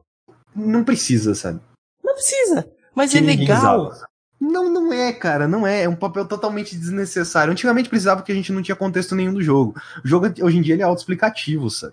Depende, por exemplo, Monster Hunter Road. Você vai pegar os Monster Hunter mais antigos de PSP, de DS. Você tem lá no manual todas as dicas de todas as armas e de como, para que elas servem e em que momento do moveset você pode fazer certas coisas. É, entra justamente o que eu falei. Antigamente você meio que precisava do manual. Aí no Monster Hunter Road, quando você vai jogar ele no, na versão de PC, ele já te deixa o PDF ali do lado porque você tem que ler do mesmo jeito. Melhor ainda. No, no, no, no de, de console, eles te recomendam que você leia o manual de jogador antes. Aí você tem que pegar, baixar o manual e ler no videogame. É muito mais fácil você chegar assim, ah, isso Você aqui tá me dando celular, problema, abre vou abrir meu celular. manual. É, um celular. Você baixa o PDF no seu celular, mas, cara, eu gosto da Mano, experiência. quem é que gosta de jogar jogo com manual, cara? Ninguém gosta de jogar jogo com manual, cara. Ninguém. Ninguém. Absolutamente ninguém. Ninguém gosta de jogar jogo com manual. Antigamente as pessoas falavam, ai, a época nostálgica de jogo com manual. Mano, Não, você ficava olhando sim. pra porra de um Cara, eu- papel. Você olhava pra revista, cara. Você jogava revista, porra. Então, eu não, ó, não sou nostálgico de forma alguma, mas eu gosto de ter as coisas analógicas. Eu não gosto, não. Eu adoro, eu já disse, eu gosto de tocar, cara, tocar na caixinha, apertar o negócio pra sair o disco, colocar o disco dentro do meu videogame. É igual um professor perguntou pra mim. Ele perguntou numa prova, era uma questão de opinião mesmo. Numa prova. Era só, tipo, formular a sua opinião direito, que queria te dar a nota. E ele perguntou se as câmeras analógicas são importantes. Ainda hoje em dia. Eu falei que não. eu não acho câmera analógica importante. Porque você tem um puta de um processo para você tirar a porra da foto do filme, passar em líquido, passar em químico, passar em sei lá o que, que. a estética que ela dá atualmente você consegue em filtros. Exatamente. Então, eu acho totalmente irrelevante. Embora tenha gente que goste. Então, é a questão de é, você está tendo aquela experiência. A, o vintage, o analógico, ele é atrativo para algumas pessoas. É a mesma coisa do disco de vinil. Só que o disco de vinil, eu já ouvi falar que, tipo, pelo menos o Spotify não tem. Parece que a qualidade do vinil é muito mais alta do que uma música por streaming. Sim, sim, sim. O Tidal é o que mais chega perto é. do, do streaming. Ou do, do vinil, vinil. O, o Tidal eu já ouvi falar que ele é tipo, ele é o melhor assim em relação à qualidade, sem dúvida. Só que, cara, é quando você percebe que tipo, as pessoas não se importam. As pessoas não se importam com qualidade, as pessoas querem comodidade. E é só eu, cara. Mano, o Twitter quer pegar meus dados, vender pra, pra empresa de publicidade, fica à vontade, velho. Deixa eu usar a porra do Twitter de graça. YouTube, meu, mentira, eu tô pagando YouTube Premium. É, mas, velho. Você tá pagando não, YouTube eu, Premium? Eu não tô pagando, eu peguei três meses de graça. Como? É. Precisa de carteira de estudante. Aí você envia o documento lá do negócio de estudante, e eles me deram três meses de graça. Ah, triste. É, o foda é que eu tentei usar o YouTube Music. Eu já digo que ele é o melhor sistema de streaming de música que tem. Só que eu tive problema com ele. eu usei ele, eu ainda prefiro o Tidal. Nossa, eu gosto dele porque, tipo, YouTube Premium já vem o Music, já vem vídeo em segundo plano, já tira os anúncios e acaba saindo a 12,50 para estudante, velho. Isso é muito bom, só que eu tô, eu tô tendo um problema muito fodido com o YouTube Music. Toda vez que eu dou. Eu, supostamente, quando você dá like numa música no YouTube, aquela música é como se você tivesse dado like no YouTube Music também. Então ela vai para lá. Isso, isso, cara, mano, isso era um game changer quando eu olhei assim, eu falei, caralho. Porque eu basicamente só escuto música no YouTube. Imagina que da hora você ter uma plataforma em que você dá like numa música do YouTube, já manda pro YouTube Music, no seu celular já baixa automaticamente para você escutar. Eu falei, cara, eu vou descobrir música pra caralho. Um dos motivos que eu não gosto de descobrir música é isso, que eu tenho preguiça de ficar procurando depois, pesquisar no Deezer, botar e colocar e por aí vai. Eu gosto da forma automatizada que as playlists do Spotify funcionam. Eu nunca fui muito de. É porque é difícil eu sentar pra escutar música. Eu vou escutar música no Spotify. Não, eu quero ver um clipe, velho. Ah, não gosto de ver clipe. Eu gosto. Dificilmente vejo. Gosto de ver clipe. Eu gosto de deixar o, o clipe rolando. Né? Aquele funkão brabo, tá ligado? Ver as rabas rebolando na tela. Agora estourou. Agora estourou. Agora estourou. Pedrão, você é nostálgico o suficiente para usar CD para escutar música? Cara, eu, não, eu já falei, eu não sou nostálgico. Seu babaca. eu não sou nostálgico. Cara, eu não vivi o DS. Eu tô vivendo agora. Mas eu tô vivendo exatamente como era para estar tá sendo vivido, entendeu? Eu, eu sempre tava pensando, eu, se, eu pensava, eu queria muito o Switch. Eu queria bastante um Switch. Mas aí você vai ver que o jogo é 300, do, 300 dólares, ou 300 reais. E a tendência é subir. Esse é o problema, que nem o Mario Plus Rabbids estava 150 reais na Amazon. Eu, caraca, eu vou pegar esse jogo. Eu quero experimentar isso. O dólar aumentou. O Pedrão, acha, reais. o Pedrão acha 150 reais barato, porque ele tá com a mentalidade de console. Depois que você vai pro PC e fala, ah, nem, nem o Game Pass, esquece o Game Pass. Game Pass é, é ponto fora da curva. Que você olha para um jogo assim e pensa, ah, este jogo, lançamento, está 100 reais. Está barato, vou comprar. Então, aí que tá, eu tô com mentalidade de console. Eu tô com mentalidade de colecionador porque as coisas são caras. Isso aí o tempo resolve. E aí o que que acontece? Cara, 150 reais Mario Plus, Plus Rabbids. Show! É um preço aceitável. O dólar aumentou. Três dias seguidos, a gente teve aquela loucura de três dias seguidos o dólar ia aumentando 10, quase eu, 10 centavos. Eu não acho um preço aceitável, não. Então, foi para 260 reais. Mano, é muito caro, cara. 150 é reais caro. pra um jogo. O Zelda que tava 260 foi pra 380. É ridículo. Aí eu pensei, cara, eu tô com o Zelda de emulador instalado aqui. Emula... Emulação e pirataria? É. Mas sim, a Nintendo não tem presença oficial no Brasil, então foda-se. É. Eles têm presença oficial em questão de venda de jogos. Um, ele já tem a parceria oficial com Americanas e a Americanas é a é, fornecedora oficial de jogos de Switch no Brasil. É mais ou menos, assim, não é? Não, sim, é só os cartões. Não é pra tanto, não. Tanto que jogo da Nintendo nem traduzido sai. Não, isso é. Não, não, não. Isso aí nunca. E nunca vai acontecer. E aí, tipo, eu olho, pro, eu olho pro Breath of the Wild aqui, ele tá instalado no emulador de Wii U, e fico pensando, hum, Eu queria muito jogar ele no Switch. Eu queria muito jogar ele no Switch. Mas, cara, foda-se. Primeiro de tudo, pagar dois mil reais no console. Que deve estar tá mais caro agora, por causa do dólar. Assim, se eu for gastar com PC, eu vou gastar 7 mil reais no, com PC. Você não precisa gastar 7 mil reais eu com sei, PC, mas cara. Eu quero. Isso aí é invenção da esquerda. É loucura, mas se eu for montar um PC para rodar as coisas do jeito que eu quero que elas rodem, eu vou gastar uma nota. Mas você tá querendo rodar o bagulho em 4K com Ray Tracing? É. Não vai rodar. Esse não, 4K. 4K pra mim não, não, mal funciona. Não, mas até o, a, o 4K. Eu acho que tanto o 4K quanto o Ray Tracing a gente tem que tocar o foda-se. Por enquanto. O Ray Tracing, eu vi muita coisa bonita já com o Ray Tracing. Eu sei, mas as placas não suportam. Tipo, não aguenta, as placas são muito fracas, até mesmo a 2080 PC é um ano. É, parece que a nova arquitetura da, da Nvidia vai vir umas placas fodidas aí pro Ray Tracing. É, com, com... E vai ser essa nova arquitetura que vai chegar no, no Series X e no Play 5. É, a AMD já vai, já vai colocar isso lá no, no Series X e no PS5. Inclusive o PS5 e o Series X vão ser basicamente a mesma coisa. Em termos de performance, e é, ia, pra, ia caminhar para esse ponto mesmo. Só que como experiência, o Xbox parece uma, uma experiência muito melhor para quem gosta de console. Sim, isso é de verdade.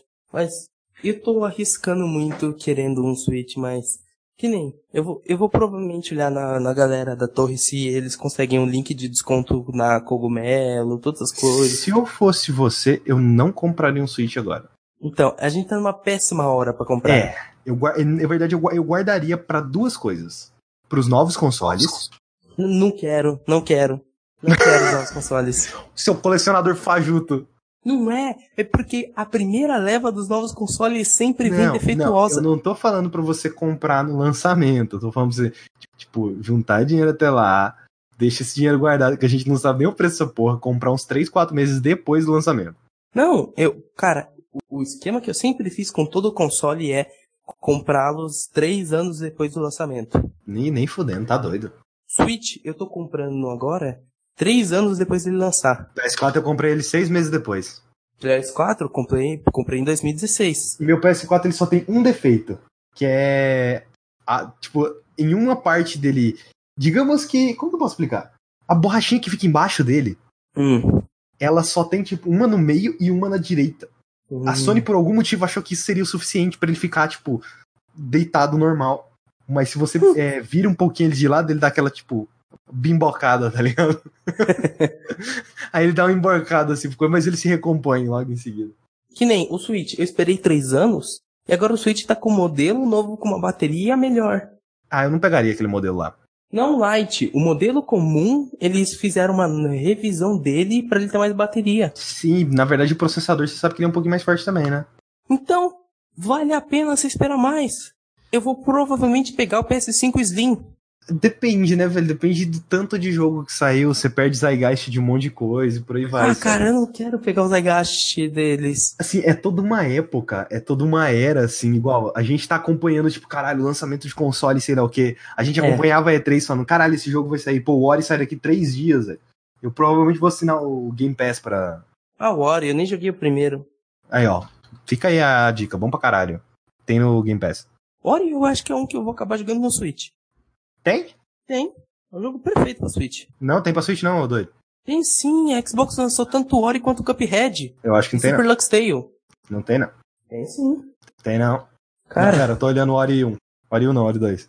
Ori 2 não tem pra Switch. Ah, É, tem pra, o Ori 1 tem pra Switch. falei. Confundindo os Google aqui da vida. Cara, eu não jogaria no Switch. Eu jogaria. Sei lá, eu acho que, tipo, Metroidvania, Switch. Na maior televisão que você tiver, na televisão mais bonita que você tiver, com os melhores controles possíveis, Eu posso jogar.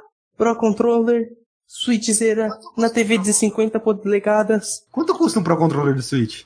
Depende, tem umas... versões que são- 374 reais. Depende, tem uns lugares que eu já achei por 250. É o preço normal de controle, na real. É, Tem um lugar aqui, tem um Mercado Livre aqui vendendo a 200. então. E por aí vai. Sei, cara, eu queria tanto Switch, porque eu gosto muito da ideia do Switch, do Switch ser portátil, velho. Assim, eu já tenho um console portátil. E ele é maravilhoso. Eu vou falar pra você que acho que Qual? o 3D, o, o Neo 2DS XL é um dos melhores consoles que eu já vi. Ele é um portátil perfeito. Nossa, por falar em portátil perfeito, uma das minhas metas também nessa unificação de coisas. Pra falar a real, o que eu adoraria mesmo, mas isso, nossa, isso vai, é, provavelmente nunca vai acontecer, é ter uma porra de um celular, que eu finco o celular num- numa base, o celular já entra, já entra na minha realidade virtual, assim, com todos os hologramas do meu quarto, com todo Ah, o minha- sistema baseado no celular. Mas isso aí nunca vai acontecer. Ok, preguiça. É, isso aí nunca vai acontecer. É porque eu quero poder ter, tipo, eu queria poder ter, carregar as minhas coisas pra qualquer lugar. E é muito difícil isso, velho. Cara, assim, eu acho o New 2L XL provavelmente o, o videogame mais amplo, assim, da história junto com o Xbox One. Porque, cara, você tem uma, um nível de retrocompatibilidade absurdo no, no- Atualmente, é, em relação à portabilidade, primeiro que nada supera um notebook, mas eu acho que um dos melhores portáteis que tem é o PSP.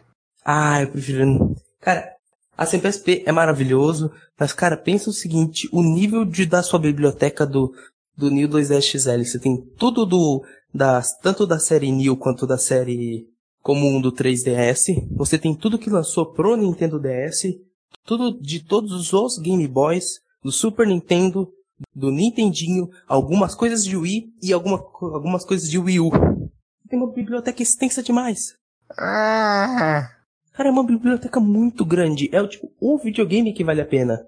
ah. Mas nada supera.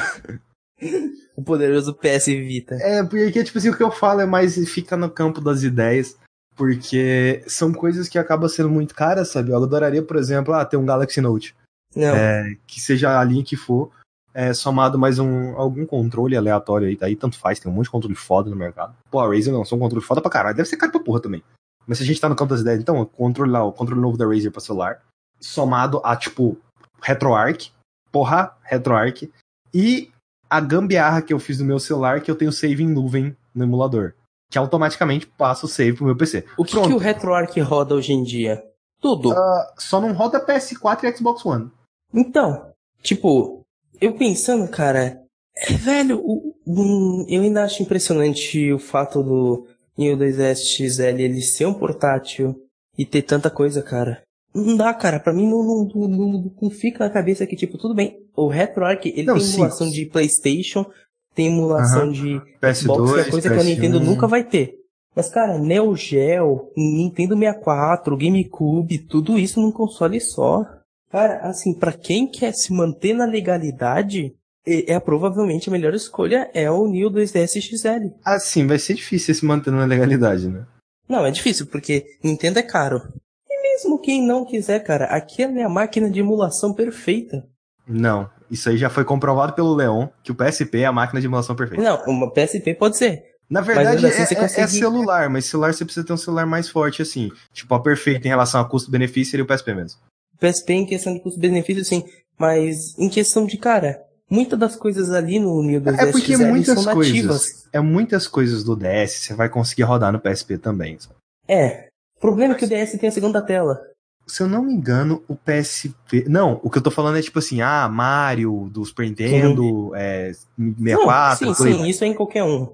Eu não sei quais os core do RetroArch. Eu já olhei já. Que tem no emulador de PSP. Eu, prefiro, eu particularmente prefiro, ao invés do PSP, tanto que o meu PSP tá aposentado. Eu particularmente prefiro o RetroArch num celular porque ele atualiza sozinho. Não necessariamente sozinho, você precisa botar lá pra atualizar. Mas tipo, é mais fácil de você colocar os arquivos. Eu tenho save em nuvem. Não, sim, o RetroArch é uma opção maravilhosa. É, é, é muito maravilhoso. E todo mundo tem um celular, cara. Eu tava rodando o Zelda Minish Cap no celular, jogando com controle. É um controle, tipo um controle de 360, e nosso celular é o mesmo. Mano, Então, trava, o celular trava pra tudo. O celular trava no WhatsApp, o celular trava no Twitter, o celular trava pra tudo, mas não trava no Zeldinha. cara, hoje em dia, eu acho que eu não zeraria o Minish Cap no Wii. Eu manteria ele pra, pra experiência que é o portátil da Portátil, Nintendo. cara. Então, Tem que ser portátil. eu, eu zeraria ele no DS. Porque, meu, é, é uma experiência muito boa, mas ele não é uma experiência para tela grande. E mesmo eu tendo tido a experiência do Minish Cap na tela grande, ele é provavelmente meu Zelda favorito. Caraca, esse podcast saiu de BBB pra a gente falando sobre emulação, mercado de jogos, melhor plataforma pra você jogar. Colecionismo. colecionismo e por aí vai, cara. Mas a gente sabe Caraca. que a melhor plataforma, na verdade, você tem que somar du- duas plataformas pra você ter a plataforma suprema. Hum. Você tem que pegar. É, você tem que pegar um super notebook com Windows e um super celular com Android. Pronto, plataforma suprema. É. Tipo, é, é literalmente. Existe. Parece que a, a Google tem uns planos aí de soltar, fazer uma versão do Android. Só que, tipo, é um negócio que tá muito em off ainda. Mas ela queria fazer uma versão. é, não seria um Android, seria um novo sistema operacional que dentro dele teria um emulador de Android para rodar todos os aplicativos do Android e que ele também seria feito para PCs. Se a Google não fizer cagada, como ela faz em muita coisa, Como ela faz em quase tudo. isso poderia ser um puta de um game changer pro mercado de sistema operacional. Que atualmente a gente tem, tipo, Linux, Mac e iOS. Ô, pera. pera, calma. É, Linux, Calma. Linux, Mac e Windows, Windows. Linux e Mac. Se você. Cara, eu não sei o quão complicado é isso, porque eu não entendo o suficiente de programação pra isso. Mas o quão difícil é você fazer um sistema que consegue emular aplicativos do Windows com perfeição e aplicativos Android com perfeição, tudo dentro de um sistema só, cujo esse mesmo sistema pode ser utilizado tanto em celulares quanto em PC. Eu sinto que esse sistema tinha que ter uma base muito similar ao Linux para poder acontecer. Eu também acho. O Android ele tem uma base no Linux, não foi? Não é? Uma coisa assim. É. Eu sei que ele é construído em cima do Linux. É porque o que eu queria mesmo é, é- foi o que eu falei, cara, é ter, é ter uma central pra tipo tudo. O celular ele já é uma puta de uma central. É impressionante o que os celulares de hoje em dia conseguem fazer. Eu falo hoje em dia, mas eu tenho um celular de 2016. Também. Eu tenho o mesmo celular. mas cara, ainda assim um celular de 2016 consegue fazer coisa pra caralho, sabe? Não, porque se a gente for pensar aqui, toda a minha parada do colecionismo, por exemplo, se eu simplesmente vendesse minha coleção. Cara, eu acho que, se não me engano, minha coleção hoje em dia vale 4 mil reais. Ela inteira. De mangás e quadrinhos. Se eu fosse vender tudo isso e investisse num, num Kindle ou num, num, num Galaxy Note, um Cara, Galaxy ho- Tab. hoje em dia, eu acho que eu não, não compraria um Kindle. Então, aí que tá. Que tipo, por exemplo, o mangá. Eu adoro mangá, eu teria muito mais facilidade em assinar, tipo, Kingdom Unlimited e ler muito One Piece. Lá tem? Acho que tem. Lá tem aquele. Tem aquele do Eden Zero lá, que ninguém quer saber. Aquele lá do, do ator do Fair Tail. Ninguém quer saber daquilo. Ninguém quer saber de Fairtail. Mentira, tem gente que gosta de Fairtail. Eu nunca vou entender essas pessoas. Mas ninguém gosta de Eden Zero. É. Pelo menos a humanidade, em certos pontos, ela tá certa. Não, tipo, cara, se eu for pensar, é realmente seria mais fácil. Cara, eu estaria tudo na minha mão. Hoje em dia a gente tem a tecnologia de ter uma facilidade de transporte absurdo. Eu pego um Kindle, eu coloco na minha bolsa, eu leio no ônibus, eu leio no metrô e eu não tenho preocupação de amassar páginas, a preocupação de daquilo deteriorar, das páginas amarelarem e nada disso. Eu sou roubado no ônibus, eu sou roubado no metrô. sou- a gente ignora essa parte do Brasil. que o Brasil é um lugar Por que complicado. até hoje eu não fui roubado com o meu, meu, meu 210XL ainda? O foda é que, tipo assim, pô, eu penso no Galaxy Note como um dos. é, Um dos. Ele tem a ideia perfeita de um celular. Que é literalmente um celular que você pode colocar um cabo, ligar na televisão, jogar Fortnite na televisão. Sendo que o celular é o sistema. É o gabinete. Tá rodando Fortnite. É louco. E por sinal, eu acho que eu provavelmente vou voltar a jogar muito Fortnite quando eu tiver com Switch. É o Galaxy. O Galaxy S10. O da minha mãe é o S10 Plus. E eu tentei jogar Fortnite naquele celular. Não roda no Ultra. Eu queria saber então qual celular que roda Fortnite no Ultra. Se o Galaxy S10 Plus não roda Fortnite no Ultra, nenhum celular roda Fortnite no Ultra. M10, né? Do, da Xiaomi. É, mas o M10 é tipo. Aí é geração 2020 já, né? O S10 Plus ele é 2019. Uhum. Não, o Mi10 é o melhor celular que tem. Atualmente é o celular mais forte, câmera melhor, tudo melhor. Provavelmente é o celular que eu pegaria, mas ainda vou aguardar um pouco. Eu gosto do Note, porque o Note ele é. ele tem a caneta e ele tem o fato do, do Dex também da Samsung. Então, cara, é, é um puta de um dispositivo. Mano, você pode usar pra desenhar. A tela dele é grande pra caralho. Você pode ler quadrinho, você pode ler mangá, você pode assistir filme, a qualidade da tela é excepcional. Então é uma puta de uma experiência que acaba sendo a Samsung fornece pra você naquele celular. E eu nem tô fazendo propaganda, porque eles não me pagaram pra fazer isso. Se eles quiserem me pagar, não precisa me pagar, não. Só me manda o celular. É realmente é uma puta de uma experiência. que você consegue num dispositivo que ele é tipo, cara, ele é a palma da sua mão. Uhum.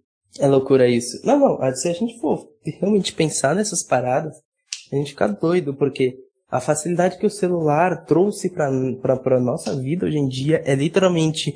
Cara, você quer jogar Fortnite? Você não precisa comprar um computador. Você já tem o seu celular.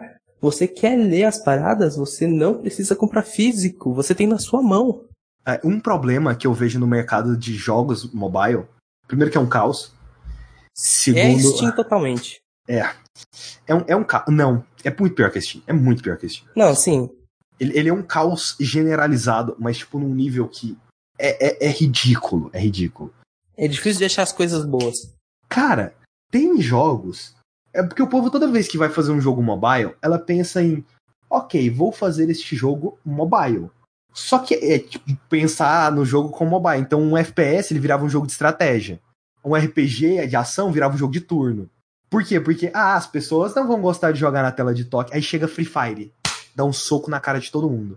Ele trans, ele obviamente o gráfico dele é uma bosta para rodar em todos os celulares, mas ele transpõe todos os elementos de um FPS para um celular.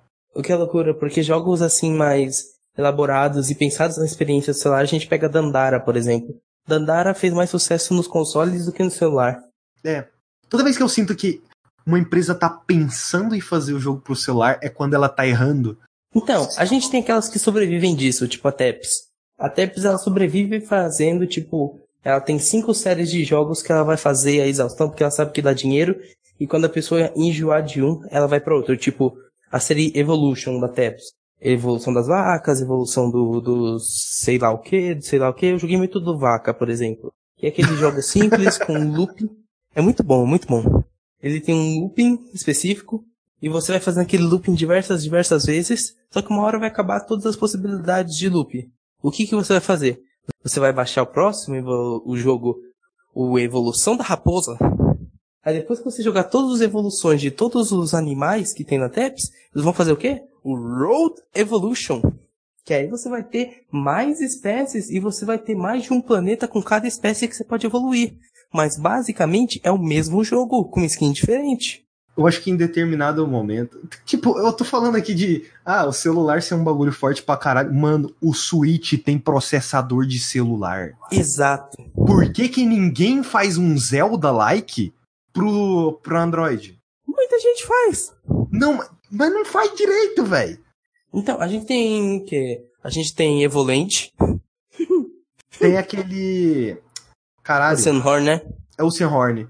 Esse eu quero jogar, só que ele é exclusivo do iPhone, se não me engano. Oceanhorn 2. Ele é do Apple Arcade. É, o, prim... o primeiro ele saiu para tudo. O 2 eu já acho que ele não saiu pra muita é, coisa. É, o 2 acho que é exclusivo do Apple Arcade mesmo. É, Apple Arcade mesmo.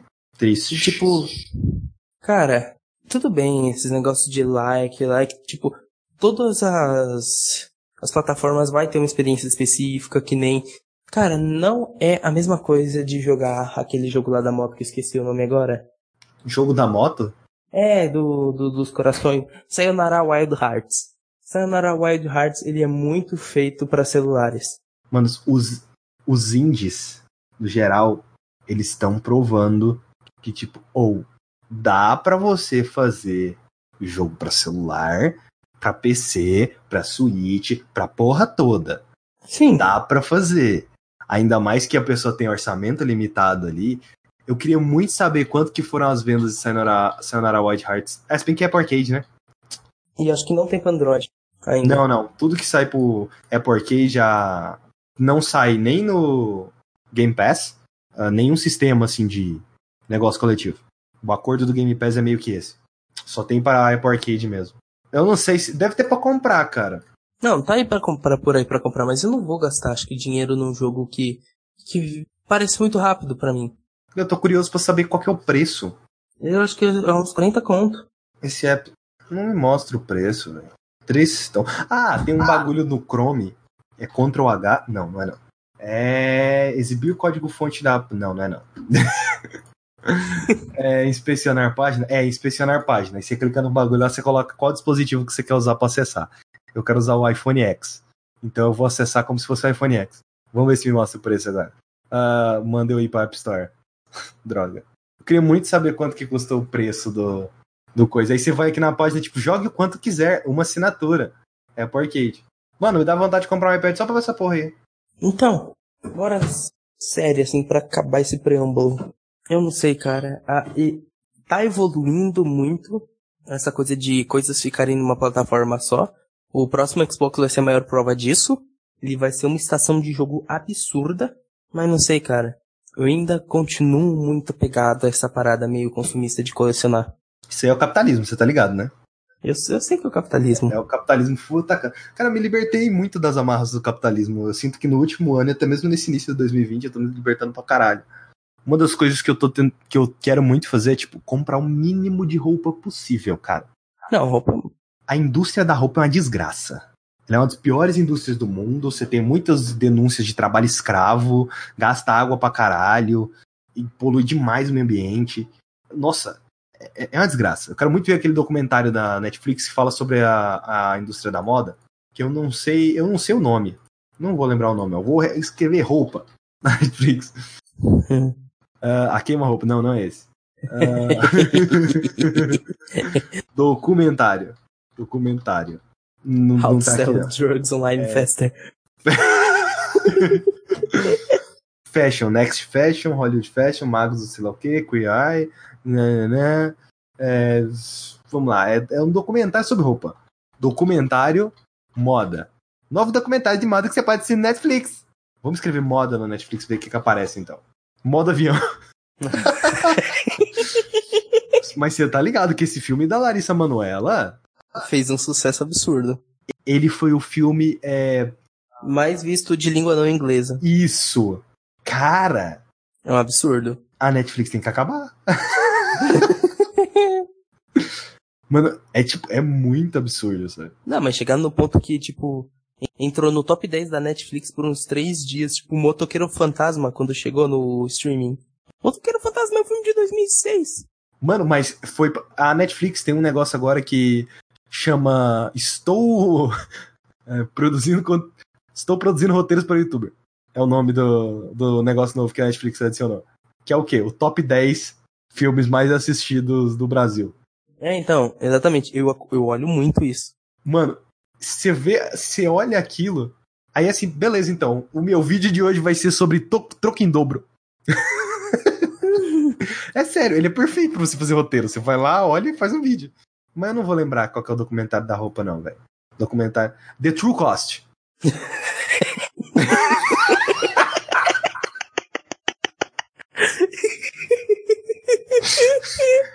Não, não é esse não.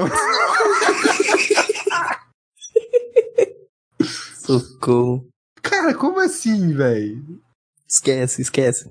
Não, cara, mas era pra estar tá aqui, velho. Não tá. Às vezes não saiu ainda. Ou eu já assisti isso e não tô sabendo. É porque eu vi um, do, um, um, documentário na faculdade recentemente. Recentemente não, faz tempo já. É, não, esse aqui eu já vi. É, é ruim. Em relação a ritmo é ruim. Mas, tipo assim, Aí, ó, após a tragédia que matou mais de mil pessoas que trabalhavam na produção de roupas para gigantes do fast fashion em Bangladesh, o documentário nasce colocando em foco o debate sobre o impacto socioambiental causado pelo consumo desenfreado no mundo da moda. Definitivamente não ligo. Tem um episódio do. Eu vou te passar esse pra você ver, e você vai ver, porque você tem que ver. vou fingir que vi. É, sabe aquela série, o Patriot Act? Uhum, também não quero assistir nem um pouco. Assista. É muito bom. Eu tô querendo ficar um pouquinho mais burro para eu poder ser mais feliz. Não, você tem que ficar inteligente para você ser triste. Ser triste. Essa é, essa é a realidade do mundo. Tem dois episódios, Tem dois que eu recomendo pra todo mundo. Que é o, o lado sombrio da indústria de jogos, que fala sobre machismo, é, tudo aquilo.